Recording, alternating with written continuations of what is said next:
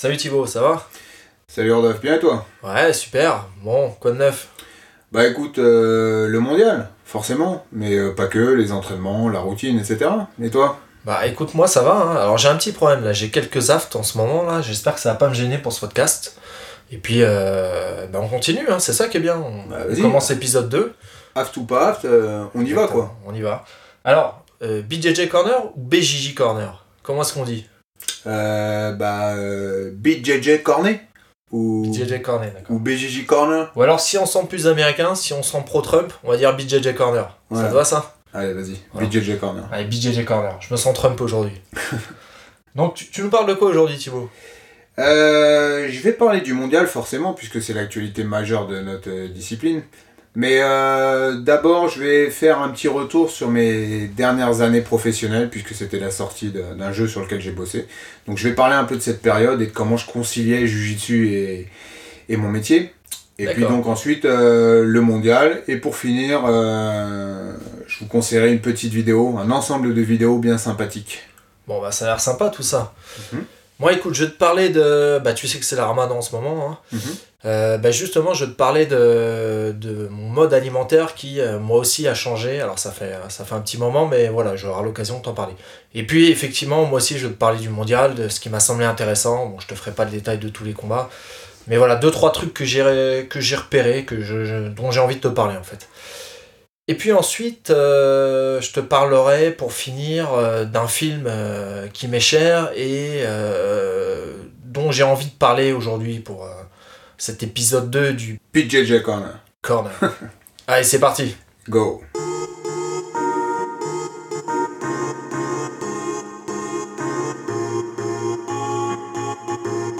BJJ Corner.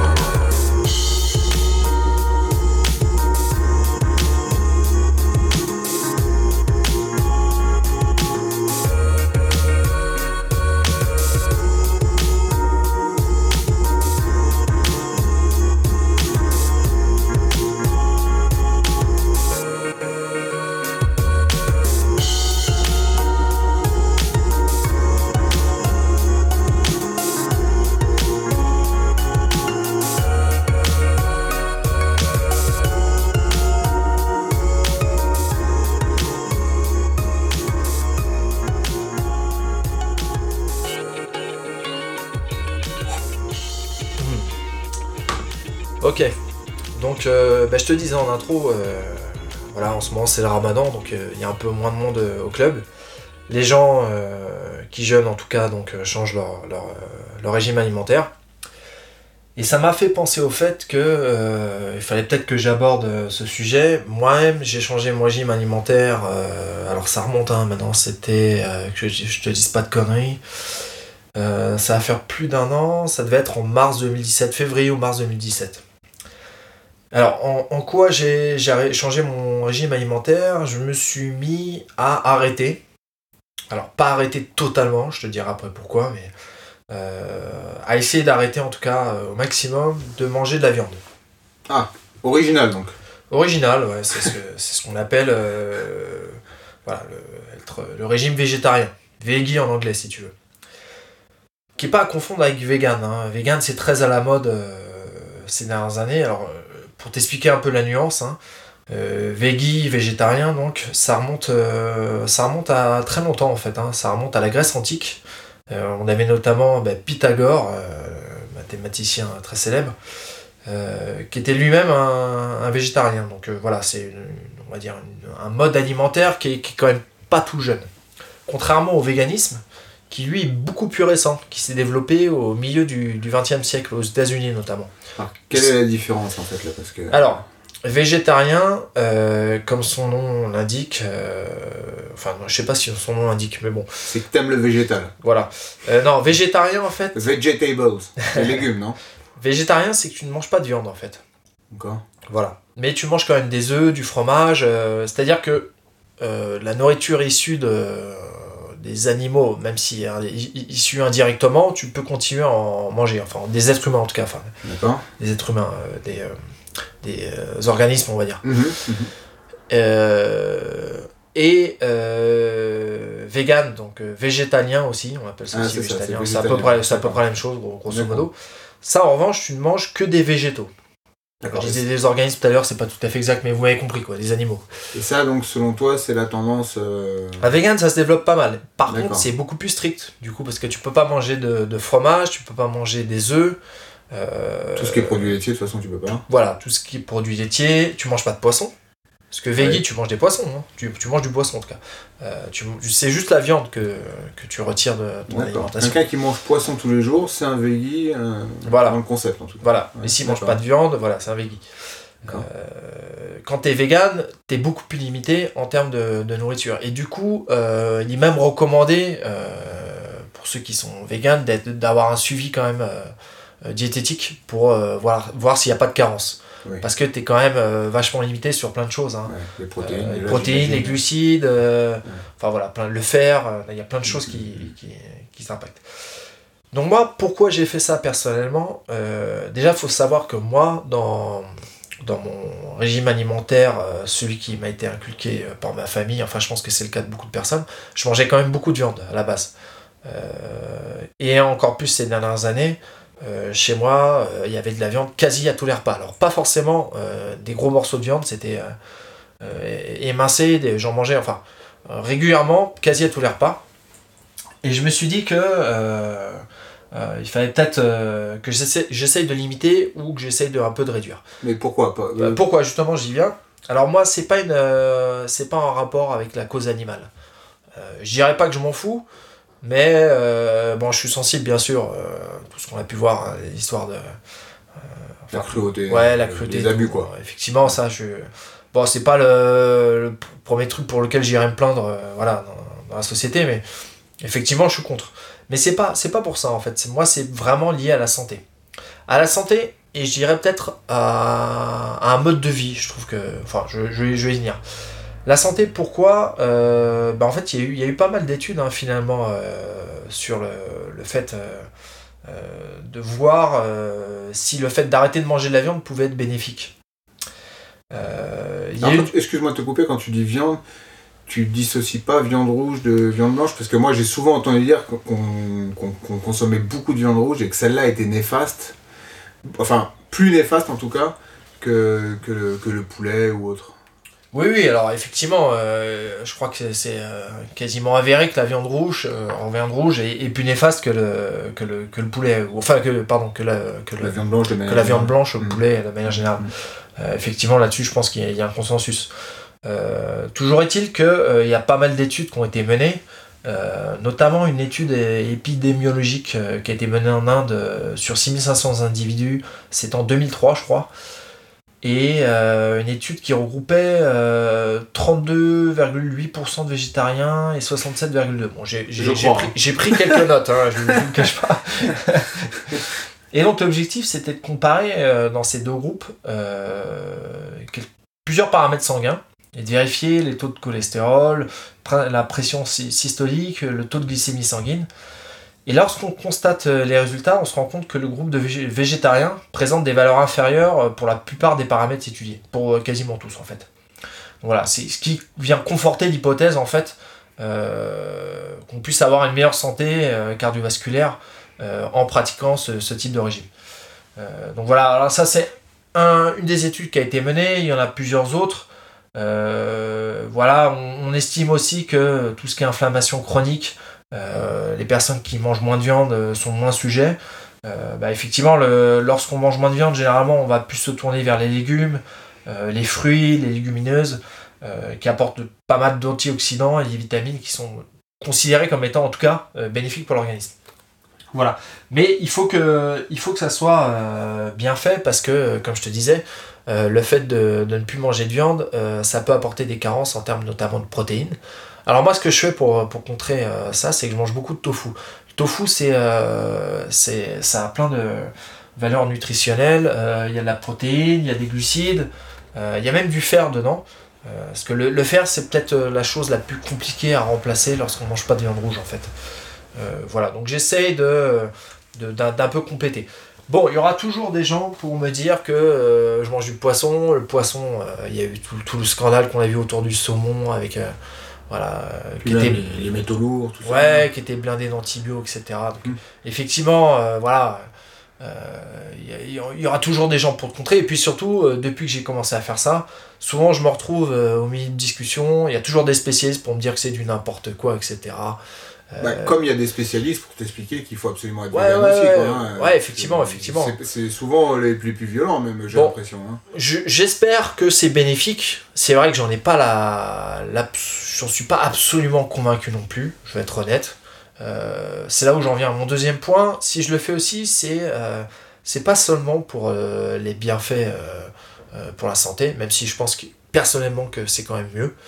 Euh, c'est aussi, euh, je vois ça un peu comme un mode de vie qui s'inscrit bien dans, dans ma pratique du jiu-jitsu brésilien.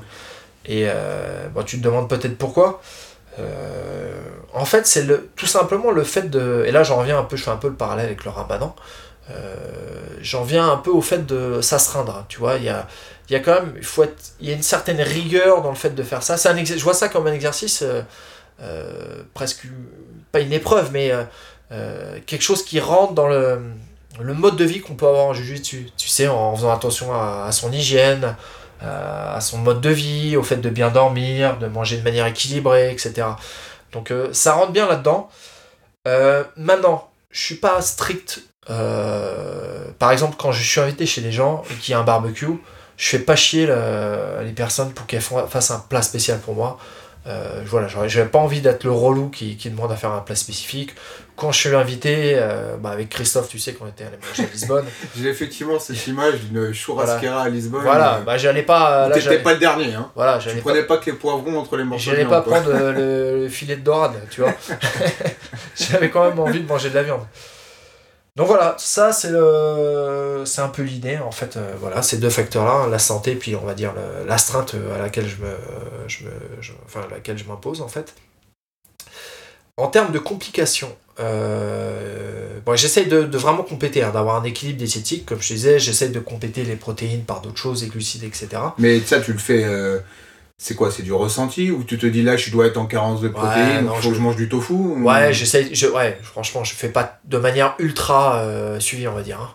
Mais Euh, est-ce que quand tu fais un repas, Ouais. tu essaies toujours de faire gaffe à ce que t'es. Ouais, ouais, euh, qu'il y ait de la protéine, ouais, la protéine, ouais, je réfléchis. Ou en tout cas, si j'en ai pas mangé le midi, je suis en sorte d'en manger le soir. Enfin, tu vois, je, je laisse pas plusieurs repas sans protéines. euh, voilà, je, je regarde des fois même sur. le- D'ailleurs, j'ai appris que dans le parmesan, il y avait pas mal de protéines. Ça m'avait un peu surpris, mais bon. Euh, voilà, des fois, après, on- quand on se met un peu à regarder euh, la composition de, de ce qu'on mange, c'est un peu étonnant des fois. On se rend compte que certains aliments qui, qui sont, qui sont bien fournis en protéines, euh, qu'on n'aurait pas forcément soupçonné sans s'y pencher en fait. Donc voilà, par rapport au sport, ce que je peux te dire, c'est qu'au début, ben, le début était un, un peu dur quand même, enfin dur, je m'attendais à pire en fait. Mais c'est vrai que je me rappelle les premières semaines, euh, surtout qu'au début j'ai commencé, j'étais vraiment strict. Là je me rappelle, euh, même là quand une fois j'étais allé chez ma mère, elle avait fait de la viande, j'ai dit non non j'en mange pas, j'en mange pas. Ça, Euh, ça c'est. Tu es resté strict pendant combien de temps? Bah jusqu'à l'été, parce que l'été, euh, voilà, il y avait souvent j'étais ça faisait quoi? par- T'as commencé quoi Mars, tu disais? J'ai commencé mars, on va dire juillet, j'ai Ouais. j'ai comm- j'ai J'ai commencé fait, un peu à manger de la viande parce que si tous les jours tu dis non, je mange autre chose, Ouais, après ouais. tu t'es exclu, enfin voilà. Mais là, tu, tu mangeais poisson. Bon, T'as faut pas, savoir- t'as pas surcompensé en poisson En te disant, bah c'est de la protéine. Ouais, je mangeais coup, beaucoup de euh, poisson et beaucoup de tofu. Chez moi, on mange beaucoup de tofu, donc Mhm. euh, voilà, ça c'est. Puis déjà, j'adore ça, et puis en plus, voilà, c'est c'est, euh, c'est des apports euh, qui sont quand même pas mal. Euh, donc ouais, par rapport au sport, au début, c'était c'était un petit peu dur quand même. Je me rappelle, euh, j'avais, c'était, enfin, je sais pas si c'est psychologique, mais ouais, j'avais l'impression d'être un peu plus fatigué. Et puis euh, peu de temps après, j'ai fait une compétition aussi. C'était les championnats de France. Euh, j'ai commencé en mars et la compétition, elle était, euh, je sais plus quand est-ce qu'elle était, elle devait être en mai l'année dernière. Championnat de France, c'était en mai ou en avril, je sais plus. Bref, je me suis retrouvé à faire une compète et là, j'avais pas mangé de viande depuis, depuis peut-être deux mois. Euh, donc j'appréhendais un peu, je me suis dit, bah ouais, peut-être que ça va être dur quand même. Là, c'est une compète. euh, T'avais, t'avais Ah. quand même les, les entraînements au quotidien. Ouais, ouais, j'avais les entraînements, mais euh, entraînement, tu sais ce que c'est. Oui, oui, voilà, c'est- pareil, mais. T'es jamais dans les mêmes conditions qu'une compète. Enfin, voilà. T'as beau te préparer sérieusement, euh, il y a toujours un gap avec la compète, quoi. Euh, surtout qu'en plus, je me rappelle cette compète, j'ai vu les tableaux et je faisais plus de tours que. euh, j'avais un tour de plus que mes adversaires en fait. Parce que ce qui, ce qui arrive, euh, ce qui malheureusement est un- arrive, euh, arrive souvent au jiu-jitsu, hein, surtout quand on n'est pas en nombre pair. Euh, Il y a des personnes qui font plus de tours que d'autres. Une puissance de deux même. Voilà, tout à fait. Euh, donc, euh, bah écoute, euh, finalement, à la compète, ça m'a pas gêné plus que. Enfin, j'ai pas remarqué de trucs particuliers. Moi, j'étais fatigué, hein, comme tout- on va dire toutes les compètes, mais j'ai pas senti une fatigue plus forte que d'habitude. Et la force, l'endurance, l'explosivité. Ah, par euh, contre, alors, ce que j'ai remarqué, c'est que ma physionomie, mon corps a, a changé. du plus euh, fit. Mais Plus- bizarrement, plus non, bizarrement, alors euh, ça va t'étonner, mais j'avais plus de bides. Enfin, de bides. Je sais pas comment dire. euh, Tu sais, c'est marrant parce que je vois Ned Diaz, il, a, il est vegan, je crois. Mhm. Et j'avais, je commençais à être un peu comme lui, c'est-à-dire mince, mais euh, tu sais, au, au bas de l'estomac, euh, c'était un peu toujours un peu gonflé. Je sais pas si c'est parce que tu te blindes en fait en légumes ou. Tu vois. Et puis, euh, voilà, enfin, bon, je vais pas rentrer dans les détails, mais j'allais plus souvent aux toilettes. tu vois, à ce niveau-là, ça changeait aussi. Euh, faut quand même, faut quand même s'accommoder en fait. Et ça, c'était seulement le temps de l'adaptation Ou ça, c'est des choses qui ont perduré Non, non, c'est, c'est- non maintenant je, je, l'ai- je- je- j'ai repris, je, le sens moins. Je, je pense que mon, ma physionomie a changé. Mhm. Euh, je- j'ai dû perdre un petit peu en muscle quand même. Mhm. Euh, mais bon, ça n'a pas changé des masses, des masses. Voilà, donc je continue, euh, je continue à essayer de, de me limiter. Euh, voilà, je pense que je vais continuer comme ça. Bon, après, c'est la mode, hein. euh, Enfin, je veux dire, le- les régimes alimentaires. euh, l'impression club- que la mode, comme tu dis, c'est vraiment vegan. Ouais, c'est vegan, c'est vrai que c'est euh, vegan. C'est vegan, ouais. Bah, nous, on a, on a deux filles, notamment au club, euh, qui, qui sont à fond là-dedans. Je crois qu'il y a quelques gars. Bah justement, quand tu me parlais de tofu, souvent je, je mange avec eux, enfin souvent de temps en temps, et à chaque fois effectivement ils prennent du, du tofu. Et euh, ouais, je pense que c'est peut-être un peu une sorte de classique de, Ouais. de substitution, notamment pour l'apport en protéines, quoi, Ouais. qui est important quand on fait du sport. quoi. Ouais, ouais. Ben, euh, enfin voilà, ouais, c'est c'est clair que c'est c'est devenu un peu à la mode. Euh, bon, après, il y a pas mal de, de grands sportifs hein, qui, qui ont un régime. Euh, Carl Lewis, si je dis pas de conneries, euh, il me semble qu'il était vegan. Et même dans le. Il y a Dans gagné, je sais je sais pas trop, mais dans, dans le MMA, t'avais Jack Shields. Ouais, j'ai bah, les, chez César. Gracie. Hein. Oui, Ouais, il y en a un paquet qui faisait le. le Bon, Diaz. Après, bon, il fume de l'herbe, hein, bon, ça. ça... Ah bah, Remarque, c'est c'est en connexion avec la nature. c'est dire. logique, on va dire. c'est vrai. Bon, enfin voilà, donc euh, ça c'est ça m'a fait penser à ça. euh, je continue, hein, euh, ça me plaît bien en fait. bon, tu as toujours, voilà, tu te prends des, tu te prends des remarques à chaque fois. T'as toujours des gens pour trouver ça débile.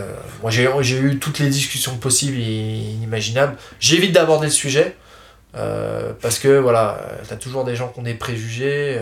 Bon, tu, tu peux rien y faire. Et puis c'est normal, ça interpelle les gens parce que ça remet en cause un peu leur mode de vie à Tout eux. à fait. Donc euh, eux, euh, ils ont été sous-entendu, sous-entendu un peu que bah, je, je valide pas ta manière à toi de. Ouais, mais- de- Moi, c'est pas du tout comme ça que je vois les choses. C'est que moi, je fais ça pour moi. Euh, J'inciterai jamais une personne à faire comme moi. Bah, alors justement, je te parlais de, de certains, euh, certaines personnes. Eux, par contre, je pense, sont très sensibles à la cause animale. euh, ouais. donc là, la démarche ça, est différente chose. Ouais, parce que-. Tu, tu veux essayer Ouais. de faire comprendre à la personne en face que ce qu'elle fait, bah, c'est pas cool. C'est-à-dire que tu, la, la personne en face cautionne ou, ou est Ah dans ce système de, souffrance animale, etc. Enfin bref, je pense qu'il y a. T'as as tout un tas de, de, de variantes de pratiquer le truc et voilà, chacun le fait un peu à sa manière. Chacun le fait comme il sent. Euh, moi, j'ai commencé ça. Euh, bon, faut savoir que moi, déjà, à la base, je, je bois pas. Euh, très rarement un verre de vin lors voilà, d'un repas de famille, un truc comme ça, éventuellement. Mais je bois jamais de bière. Je déteste ça. Je bois pas de café. J'ai jamais fumé de ma vie. Rien Le relou, quoi. qui que ce soit. Voilà, le, j'ai- j'ai- j'aime pas. Enfin bon, ça, j'ai. Euh, c'est vrai que moi je bois beaucoup de thé par contre, Euh, mais au final, bon, c'est la même chose que le café, hein, si tu regardes bien. euh, Oui. Je crois que dans le café le, le thé, c'est la même chose. la théine, c'est ouais. la même chose en fait, hein, finalement. Mais voilà, j'avais déjà un mode de vie assez basé sur l'hygiène, enfin austère, je sais pas si on peut, si on peut dire ça, mais voilà, ça va bien dans, dans ma philosophie. Encore une fois, c'est purement personnel. Je donne, j'explique un peu mon expérience, euh, j'explique pourquoi je fais ça. Euh, j'in- J'incite personne à imiter ce que je fais, voilà. Mais c'est intéressant d'en parler. Il y a le Ramadan, chacun a des modes euh, alimentaires différents. Voilà, on a un peu tout dans le club, des gens qui mangent pas de viande, des, gens qui mangent pas de boisson, des gens qui jeûnent. voilà, voilà. C'est bien aussi qu'il y ait une pluralité de, des avis, des manières de voir les choses. C'est aussi la, la richesse de notre sport, c'est qu'on soit confronté à plein de, à plein de modes de vie différents. Euh, même si le jiu-jitsu quand même impose, euh, je pense, un mode de vie global, en tout cas si on en fait à ce que je- j'estime à du haut niveau, entre guillemets, dès lors qu'on fait de la compète à l'international, qu'on a des prétentions en ceinture noire, euh, voilà, c'est bien de- d'essayer d'avoir un- une hygiène de vie et de, pratiquer voilà, un- une espèce comment dire, de, poursuivre un peu le combat en dehors du tatami, dans le sens où tu as vraiment un mode de vie qui est adapté à ta pratique du sport. Même si j'ai vu, euh, je- on connaît quand même pas mal de monde en jiu-jitsu, y compris des, des champions, des mecs qui ont fait des, des, des places au mondial, etc. Et j'ai vu quand même pas mal de, de gars connus hein, qui ont un mode de vie assez, euh, assez merdique. Ah bah Leandrolo, c'est pizza, coca, bière. Ouais. Gary Tonon, c'est pareil. Hein, il disait qu'il se faisait des, Ouais, des double whoopers la veille de compétition. Ouais, ouais, c'est sûr. Enfin voilà, donc euh, bah voilà, c'était ce dont je voulais te parler, donc euh, Bah écoute, Voilà. tu l'as fait, j'en prends bonne note et voilà. je vais bien y réfléchir. ouais, voir si, si un jour ou l'autre je m'y mettrai. Je dis pas non, hein. sur le Ouais. concept, je dis pas non, mais d'accord. c'est pas dans ma Bah, priorité. laisse-toi tenter, Bah, laisse-toi tenter. Je vais peut-être me laisser tenter. ouais.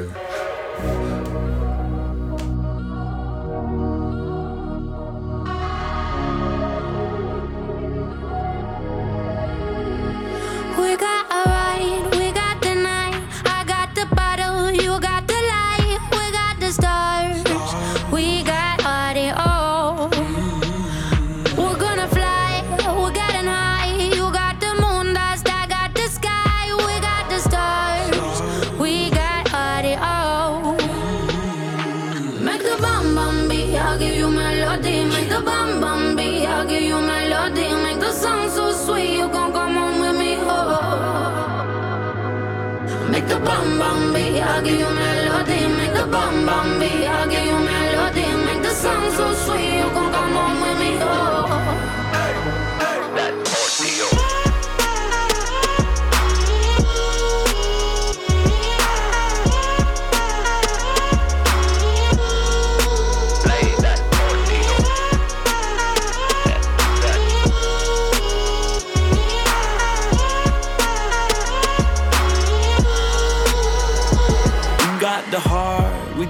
Just when the world's saying they got no hope, here comes the love. We got audio.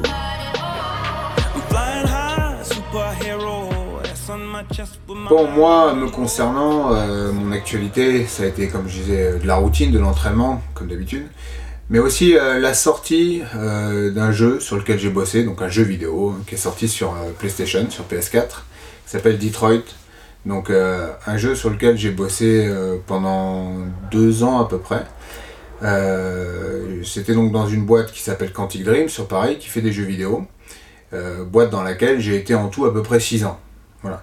Donc les deux dernières années, j'étais sur ce jeu-là, qui, qui vient de sortir. Donc ça a été l'occasion pour moi de repenser à cette phase de ma vie, qui a été assez particulière. Je vais expliquer pourquoi.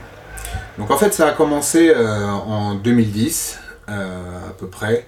J'étais en, j'avais à peu près donc euh, bah, 2010 c'était euh, 32 ans je pense, et j'étais en train de réfléchir à ce que j'allais faire au niveau du jiu-jitsu, au niveau de la compétition notamment. J'avais passé les 30 ans. 30 ans quand tu es compétiteur, c'est un cap, tu rentres en master. J'avais 32 ans. J'avais commencé à faire quelques résultats que j'avais en tête, que je voulais absolument faire. Un podium à Lisbonne. J'avais gagné les trials, les qualifications d'Abu Dhabi à Londres. Euh, donc j'étais content, j'étais sur une bonne lancée. Ouais, c'est vrai que tu. Alors, ça, c'est un truc, excuse-moi, hein, je te coupe, mais euh, c'est un truc qu'on qu'on qu'on voitait, toi, moi et Maxime, c'est de, ouais, de faire un podium en adulte ceinture noire. Ouais. Euh, donc, t'avais- cette année, tu avais réussi. Voilà, j'avais réussi à faire ça. Et juste après, j'avais gagné les qualifications à Londres, à Abu Dhabi, dans une KT qui était pour l'époque très relevée. Il y avait, il y avait vraiment beaucoup de monde fort dans, dans cette KT. Il y avait les Guedes, les Massièges Pollock, les, tout ça, et toute la clique. Et donc j'avais réussi à gagner ce truc-là. J'avais gagné le billet pour aller à Abu Dhabi. Et j'allais participer au championnat du monde là-bas à Abu Dhabi. Et donc, euh, j'avais réussi euh, des, des trucs que j'avais en tête qui comptaient pour moi au niveau européen, en tout cas en jiu-jitsu, compétition. Et donc, j'étais satisfait de ça, mais j'arrivais à un âge où, pour moi, c'était le moment peut-être de passer à autre chose. Bah, c'est vrai que passer 30 ans en jiu-jitsu, comme tu disais, il y a le, le facteur. Euh, L'année de tes 30 ans, tu sais que tu es en master. Voilà. Et master, tu sais que euh, voilà, tu plus considéré comme faisant partie de la tranche d'âge euh, élite en jiu-jitsu. Alors je mets, je mets des guillemets parce que euh, aujourd'hui, tu le vois, hein, tu as, des mecs qui ont plus de 30 ans euh, euh, qui, qui cartonnent encore, hein, ça c'est clair. Mais on sait que voilà, passé 30 ans, euh, tu commences à réfléchir à la compétition un petit peu autrement. Oui, et ça indépendamment de ton état d'esprit, parce que rien que le fait qu'on te demande si tu combats en master, Ouais. c'est-à-dire chez les vieux, hein, là, je, je, je, je schématise, Exactement. euh, ou en adulte, déjà, rien que de te poser la question, euh, voilà, on te, tu te mets dans une, dans une optique de potentielle retraite, de passer à autre chose, etc. Et donc là, j'avais 32, donc j'avais bien passé le master, lar- largement, et euh, je me disais que j'allais avoir du mal à faire plus que ce que j'avais fait. Euh, non pas que ce que j'avais fait était ex- exceptionnel, mais moi j'ai toujours eu conscience que nous on combattait avec des moyens d'amateurs contre des, des gars qui avaient des moyens de professionnels. Donc on avait beaucoup de mal à rivaliser, que ce soit sur la condition physique, le cadre d'entraînement, etc. Euh, on avait, on, a, on travaillait à côté avec des métiers, des métiers prenants. Donc voilà, je me disais que j'avais fait ce que j'avais à Même si faire. euh, on avait des moyens amateurs, mais euh, enfin, on se donnait quand même, enfin, on avait une motivation professionnelle. Ah oui, non, non, on, Entre guillemets. on sacrifiait tout et je vais, Voilà. je vais y revenir. On sacrifiait absolument tout pour, pour faire le mieux possible. Mais voilà, quand tu as un métier, tu peux pas faire autrement. Bah, tes, tes journées, tu les passes euh, à travailler au lieu de t'entraîner, au lieu de. Voilà. Et ça joue Ça, beaucoup. et ça joue énormément et on, s'en rendait bien compte euh, à, à différents moments dès, qu'on se confrontait au vrai monde professionnel. Et donc voilà, j'étais à, à ce moment-là, donc en train de réfléchir à la suite. À ce moment-là, je travaillais déjà dans l'informatique, mais dans l'informatique euh, généraliste, je faisais du développement informatique. Donc je passais beaucoup de temps euh, derrière un ordinateur, euh, voilà, à faire un métier qui n'est pas forcément désagréable. hein, Ce qui temps permettait d'être sur YouTube également pour Exactement. regarder euh, quelques vidéos de Jujutsu. Voilà, de temps en Soit dit en temps. passant. Comme tous ceux qui passent leur journée derrière les ordinateurs, on va pas se Je mentir. pense que dans notre communauté, on être beaucoup à faire ça. voilà. Mais bon, malgré tout, je travaillais quand même. Je devais produire quelque chose et je passais, voilà, j'avais une vie de, de travailleur en bureau. Le soir, je m'entraînais, les week-ends, je m'entraînais. Dès que je pouvais, je m'entraînais. Et voilà, j'avais cet équilibre. Mais mon métier, c'était une sorte de métier alimentaire. Je gagnais, je gagnais bien ma vie à cette époque-là. euh, mais c'était pas quelque chose qui me passionnait. Ma passion elle était clairement sur les tatamis. Euh, et voilà. Donc j'étais de l'alimentaire, enfin, j'avais mon travail. Et à ce moment-là, donc j'étais en train de réfléchir à ma reconversion ou comment est-ce que j'allais voir le jiu-jitsu euh, différemment, peut-être plus dans l'enseignement, moins dans la compétition, plus dans, dans le côté fun que dans le côté voilà, je me mets des échéances, je me fais de la prépa, etc. Ça commençait un peu à me fatiguer, je voulais, je voulais voir autre chose. Et je me suis dit, bon, je peux pas me contenter de faire un travail alimentaire, je vais essayer de trouver un travail qui a un peu plus de sens. Donc j'étais dans l'informatique, je me suis dit, je vais essayer de travailler dans, dans le jeu vidéo. Pas le, jeu vidéo, euh, euh, pas les petits jeux sur téléphone, mais des jeux vidéo comme ceux que font Quantic Dream. Donc euh, tu les connais, puisque toi et Mhm. moi on les connaissait avant que je travaille dans cette société. Ouais, moi, moi, euh, personnellement, j'étais déjà fan de, de cette euh, société. J'avais fait. euh, le- C'est moi d'ailleurs qui t'en avais Oui, parlé, je pense. le premier avec Fahrenheit. Et euh, j'avais j'avais beaucoup joué. Je me rappelle, j'avais fait le jeu avec ma copine à l'époque. Et euh, on avait vraiment bien aimé. Euh, le jeu, c'était ouais, Fahrenheit, comme tu dis. Et c'était assez novateur dans leur style. euh, c'est les premiers à avoir fait des jeux avec à base d'embranchement, en fait. C'est-à-dire que l'action que tu fais à tel moment, elle aura des répercussions sur la suite du jeu. Maintenant, c'est devenu un peu plus fréquent. Tu as une société qui s'appelle Telltale qui, qui, a vachement misé là-dessus. Mais à l'époque, c'était novateur. C'est-à-dire que, voilà, GTA, il n'y a, y a pas 10 000 manières de le finir. Quand tu fais le mode solo, tout le monde a la même fin. Là, en revanche, tu avais plein de fins différentes. Donc, c'est quelque chose qui me plaisait. Oui, puis c'était des jeux où, euh, avec un scénario, euh, on essayait de générer de l'émotion. C'est c'est des sortes, pour, pour schématiser, pour ceux qui ne connaissent pas, c'est des sortes de films interactifs.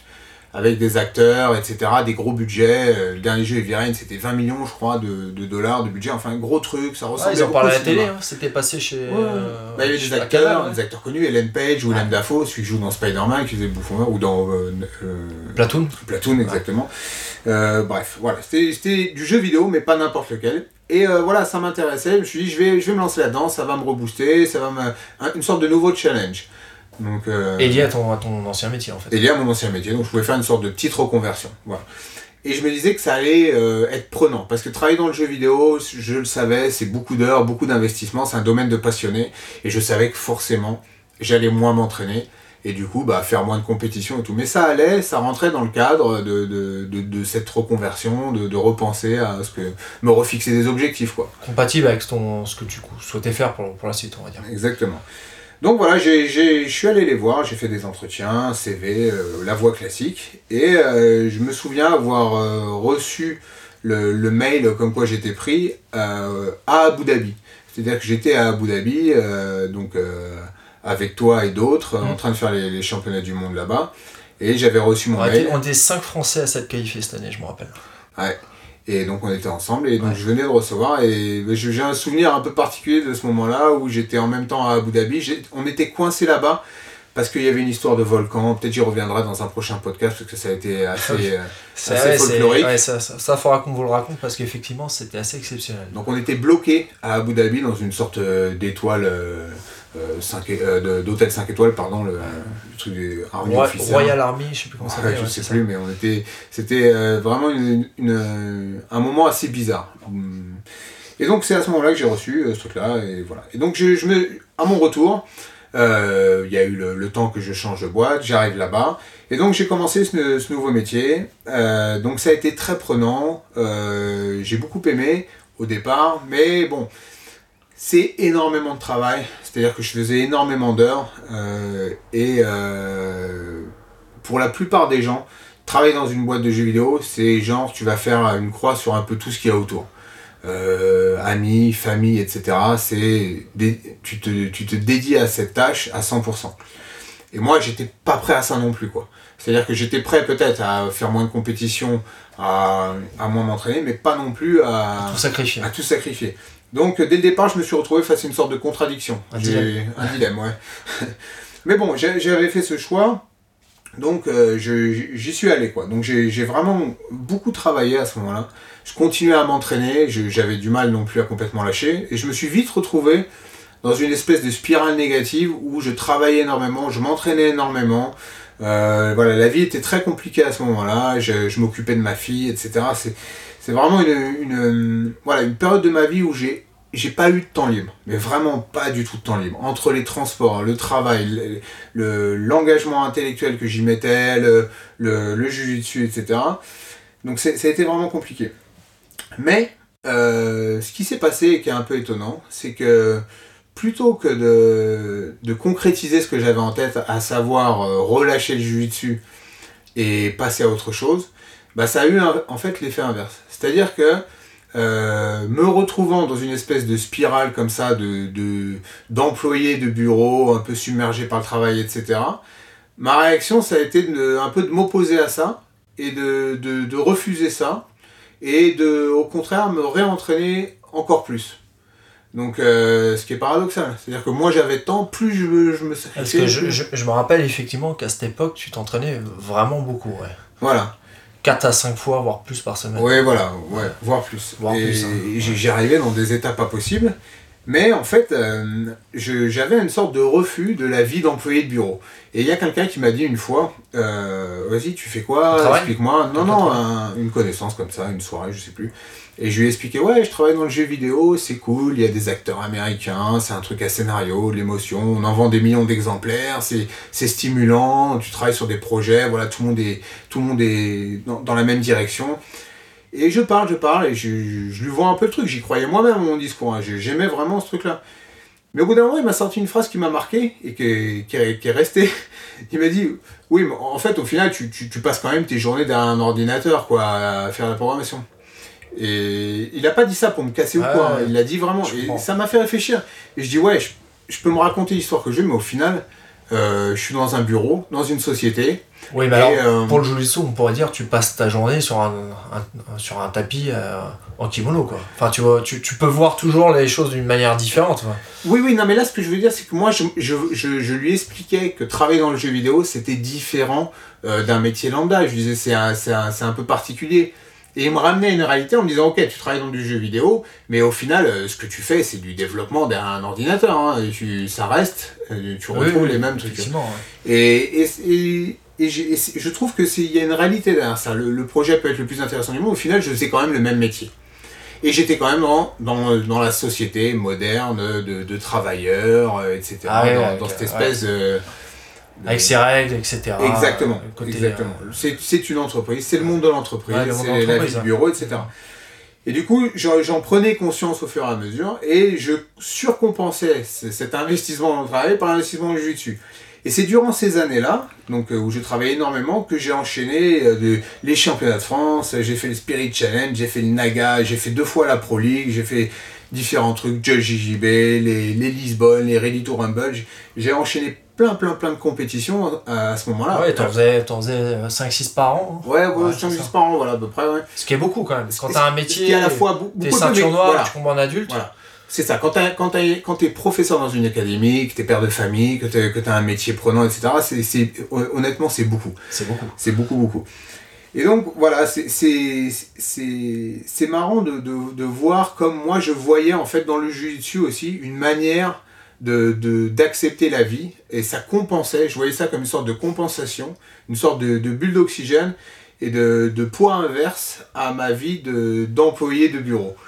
Et... Il y avait un côté rébellion là-dedans. Tu Ouais, voilà. t'opposais au système là. Ouais, exactement. Ouais, c'est exactement là où je veux en venir. T'étais un peu ça- un dissident là. Voilà, c'est ça, c'est- exactement là où je veux en venir. Et là, je sais pas si ça fera écho chez, chez, chez nos auditeurs.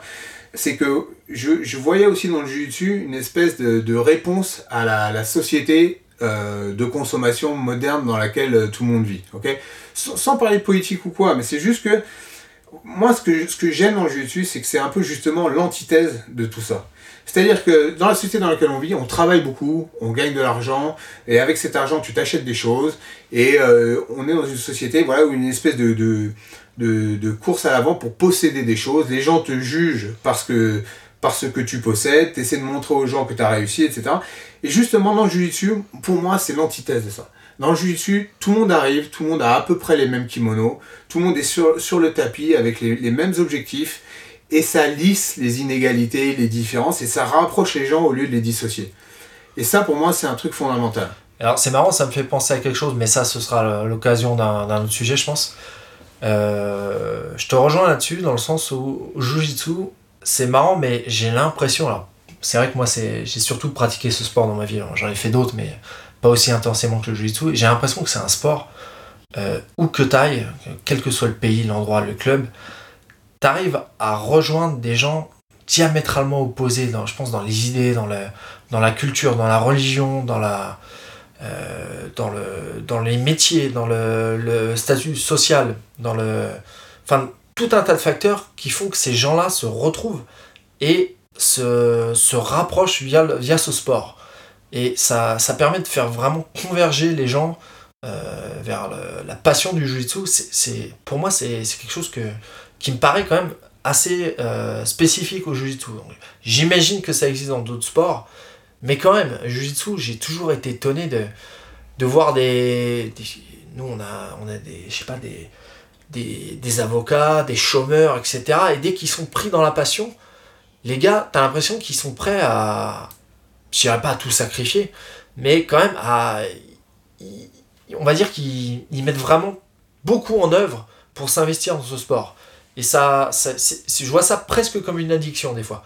Bon, je m'égare un peu, hein, c'est un, autre Non, sujet, mais mais. c'est- quand même lié à ce que je dis. Il il y a, il y a ce facteur-là, effectivement, de rapprocher les gens, qui est, qui est, qui est fondamental, de les mettre à égalité. Et surtout, il y a un côté pur. C'est-à-dire que dans la vie en entreprise, il y a toujours son lot de, de, de, coups bas, de... euh, encore, hein, je me plains pas trop, hein, quand Ivrim ça allait, l'ambiance était plutôt bonne, hein. mais ça reste la vie en entreprise, euh, où tu juges un peu les gens, où il y a une hiérarchisation, il y a tout un tas de choses, et je, le fait de, de revenir sur un tapis, ça me, sur un tatami, ça me, ça me ramenait à l'essentiel des choses. L'essentiel des choses, où c'est l'échange, où c'est... Tu, tu, tu, tu échanges, même dans la confrontation. hein. t'échanges avec les gens, tu te rapproches des gens. Oui, pas forcément en discutant. hein. Tu, peux échanger euh, juste dans le combat en fait. C'est ça est- Exactement, exactement. T'es es là, t'es au même endroit, tu partages un moment. Parce que tu n'as pas forcément l'occasion de beaucoup parler quand tu, te- tu vas à un entraînement en fait. Exactement. Et, et moi, ça, il y a tout un tas de points. Je vais pas rentrer. L'intérêt de ce podcast. Exactement. Je vais pas rentrer trop dans les détails, mais euh, euh, il y a aussi le- la réalisation personnelle. C'est-à-dire que je travaille dans un projet très intéressant, comme je disais, le, le, dernier jeu qui avait été euh, fini par la société dans laquelle j'étais rentré, Virine, s'est vendu à 4 millions d'exemplaires. Donc je, travaillais dans, dans une équipe qui était centrale sur, sur le projet, d'un projet qui allait se vendre à plusieurs millions d'exemplaires. Donc je, me, je, trouvais ça valorisant de me dire que je travaillais sur un truc qui allait avoir une sorte d'impact, que beaucoup de gens allaient voir, etc. Mais honnêtement, euh, ça n'est même pas comparable avec ce que tu peux ressentir quand tu gagnes une compétition en termes de réalisation personnelle, euh, d'achievement, tu vois ce que je veux dire? Ouais, je... T'es vraiment C'était- pro-Trump là aujourd'hui. Ouais, ouais, bah, c'est, c'est ça. Euh, et, et c'était pas comparable et euh, je me sentais beaucoup plus vivant. Je me sentais beaucoup plus vivant dans tout ce que je faisais dans le jiu-jitsu que dans tout ce que je pouvais faire chez Quantique. Donc voilà, ça a été l'occasion de, de- de- d'avoir une petite pensée pour ce truc-là. Donc euh, ça m'a refait penser à, à, à toute cette période euh, très contrastée en termes de tout un tas de choses euh, qui est derrière moi maintenant. Mais bon, voilà, je pense peut-être ça fait écho à certains d'entre vous. C'était comment gérer la vie professionnelle. Bah, ça la vie parlera au moins aux gens qui, on va dire, qui, qui font la compète en ceinture noire adulte, comme toi tu as pu faire, qui à côté ont un travail très prenant. Et Mm. comment ils gèrent un peu le- ces deux univers. euh, voilà, c'est quelque chose euh, au- auquel je pense certains, euh, parmi ceux qui nous écoutent, sont confrontés forcément.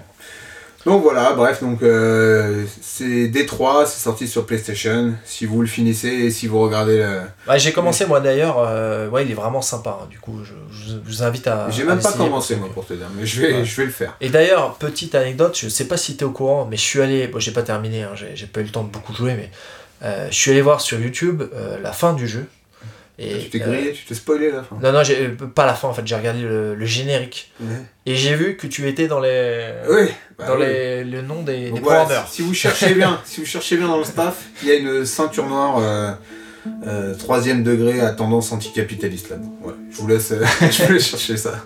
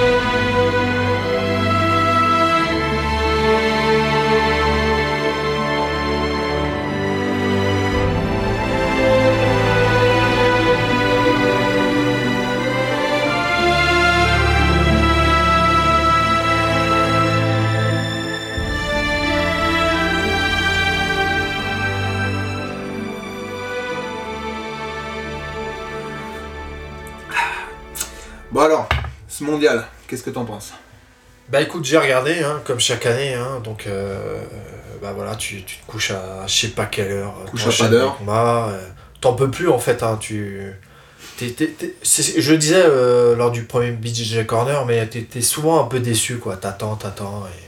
Bon bref, je vais pas revenir sur tous les résultats parce que parmi les gens qui nous écoutent, il y a quand même beaucoup de passionnés et du coup vous avez suivi au moins autant que moi. Donc euh, on va pas revenir sur qui a gagné, qui a perdu, etc. Je vais plus te parler de, concepts euh, généraux et euh, de ce que m'apporte le, le mondial. Enfin, co- comment je vois le mondial. Déjà, pour moi, le mondial, euh, bon, il va sans dire que c'est la plus grosse compète de l'année, la plus importante.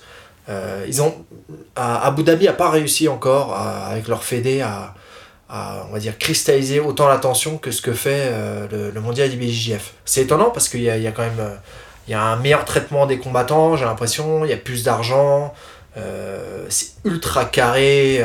L'organisation, pour moi, ça, on va dire que ça met plus en valeur les athlètes. Et pour autant, en termes de prestige, euh, le mondial euh, IBJF, ça reste quand même la Je référence. pense que c'est simplement parce qu'ils sont arrivés après. hein. Ils ont fait du bon boulot euh, à Abu Dhabi, mais Oui, ils- et puis- les autres ont encore la crédibilité. Il y a le côté euh, historique aussi, historique, tu vois. voilà. C'est les premiers euh, vrais champions. euh, voilà. Il y a vraiment, il y a la crème de la crème. On, on Ah va oui, beau dire ce qu'on veut. Ça, c'est imbattable. Voilà, tous les me- meilleurs veulent, y- veulent y aller et veulent le titre. En fait, hein, il y a- voilà, c'est pas compliqué. Personne en fait fait snob ce- cette compète. Du coup, moi je regarde parce que c'est intéressant. euh, ça me permet de faire un point pour en voir, pour voir où est-ce qu'on est en termes de, de technique, euh, où est-ce qu'on en est, ou euh, en termes d'évolution dans les techniques euh, du jiu-jitsu. Donc, euh, bon, à chaque fois, j'ai un peu le même constat. À chaque fois que je vois le mondial, je peux pas m'empêcher de me dire que euh, la pratique du jiu-jitsu, pour tout à chacun, elle s'inscrit quand même dans une époque.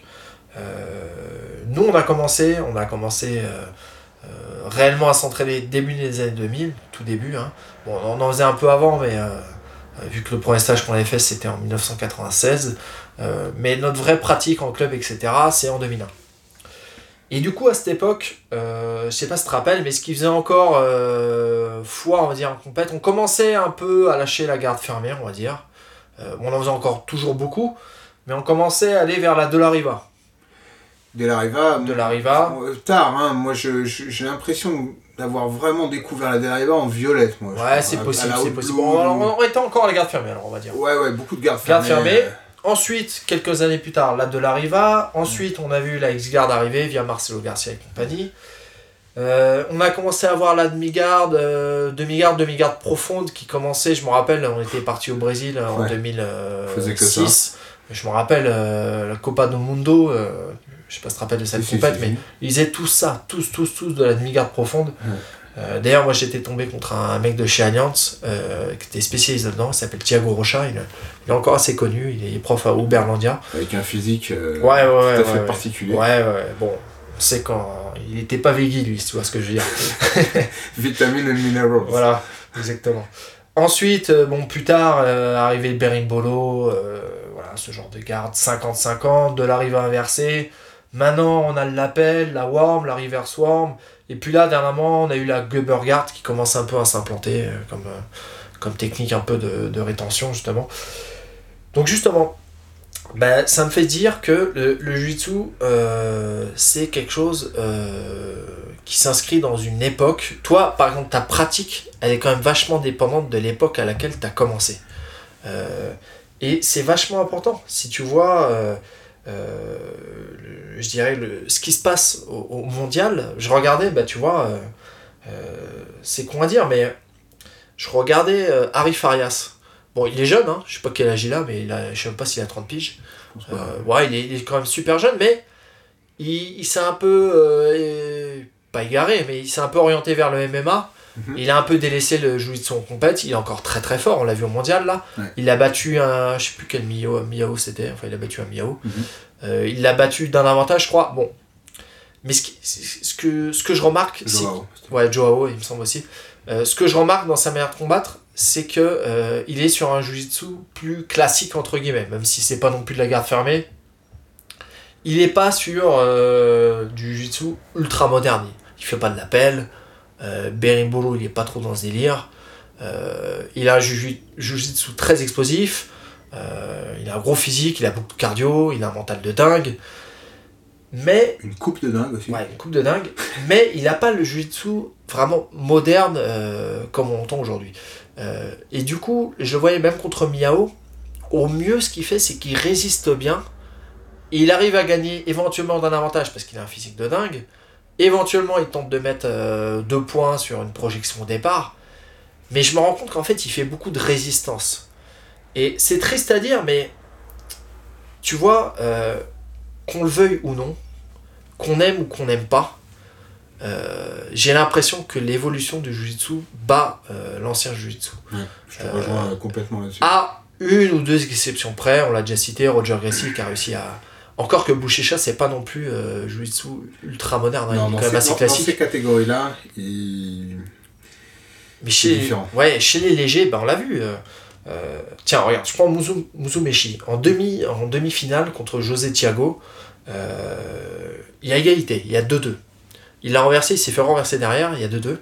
À la fin du combat, il commence à, à le prendre en Gubber Guard, donc la, la garde qu'on commence à voir beaucoup là.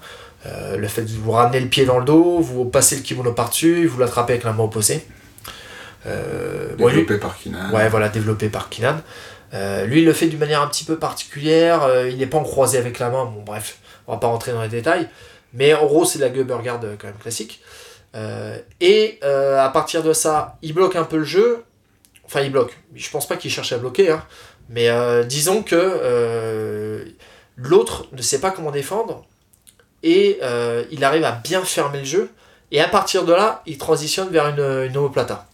Et au final, il gagne, euh, il met un avantage avec ça, je crois, et il gagne euh, de partout un avantage. À vérifier, je sais plus exactement si c'est ça. Mais en gros, l'idée, elle est, elle est comme ça. Et en fait, je me rends compte qu'il y a beaucoup de techniques qu'on a vu apparaître ces dernières années. Alors, on parlait de la 50-50. Je me rappelle la première fois que j'ai, vraiment. J'en avais déjà vu de la 50-50. hein. Euh, Je crois que tu m'avais dit qu'il y avait un combat au mondial. Oui, euh, Jacare contre Roger Gracie, le Voilà. combat où il lui casse le bras, là, il continue et où Jacare finit par gagner. Dans ce combat-là, il y a une minute euh, de, euh, de 50-50. Ils Ça- sont bloqués tous les deux, ils se regardent. euh, ils se regardent.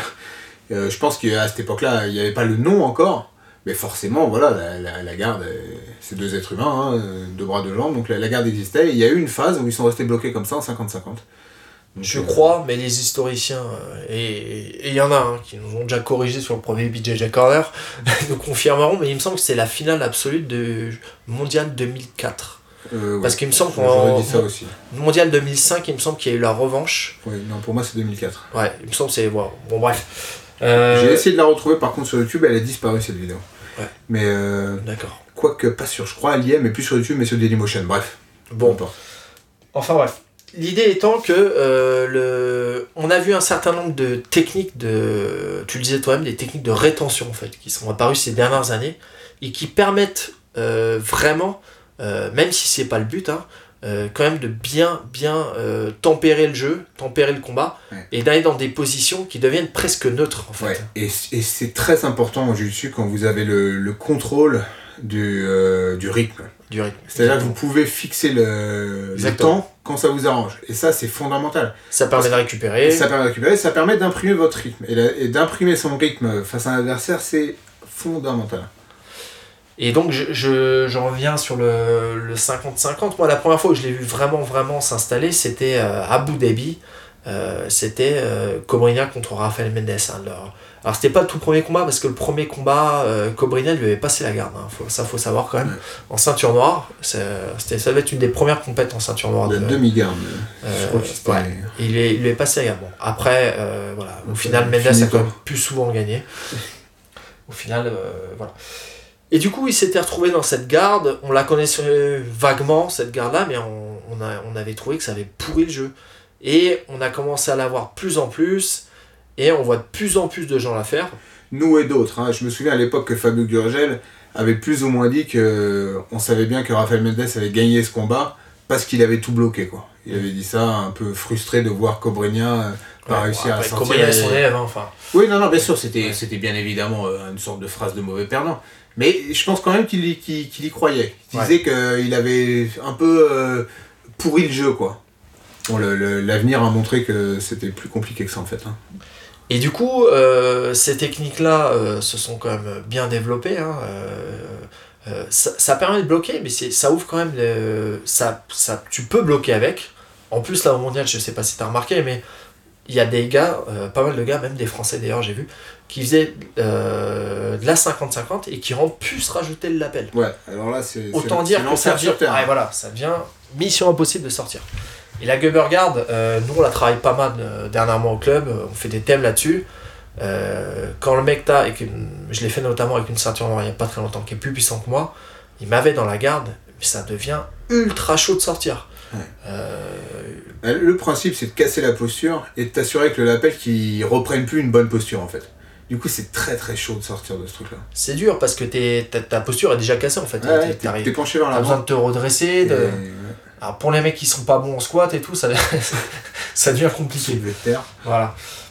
Donc, euh, ce que je voulais dire, c'est que euh, on a vu par exemple euh, au mondial euh, Felipe Peña qui fait beaucoup de 50-50 et qui a une 50-50 euh, qui lui permet de se reposer par moment et en même temps et il la manie bien parce qu'il arrive à mettre il arrive à mettre des points à partir de cette position.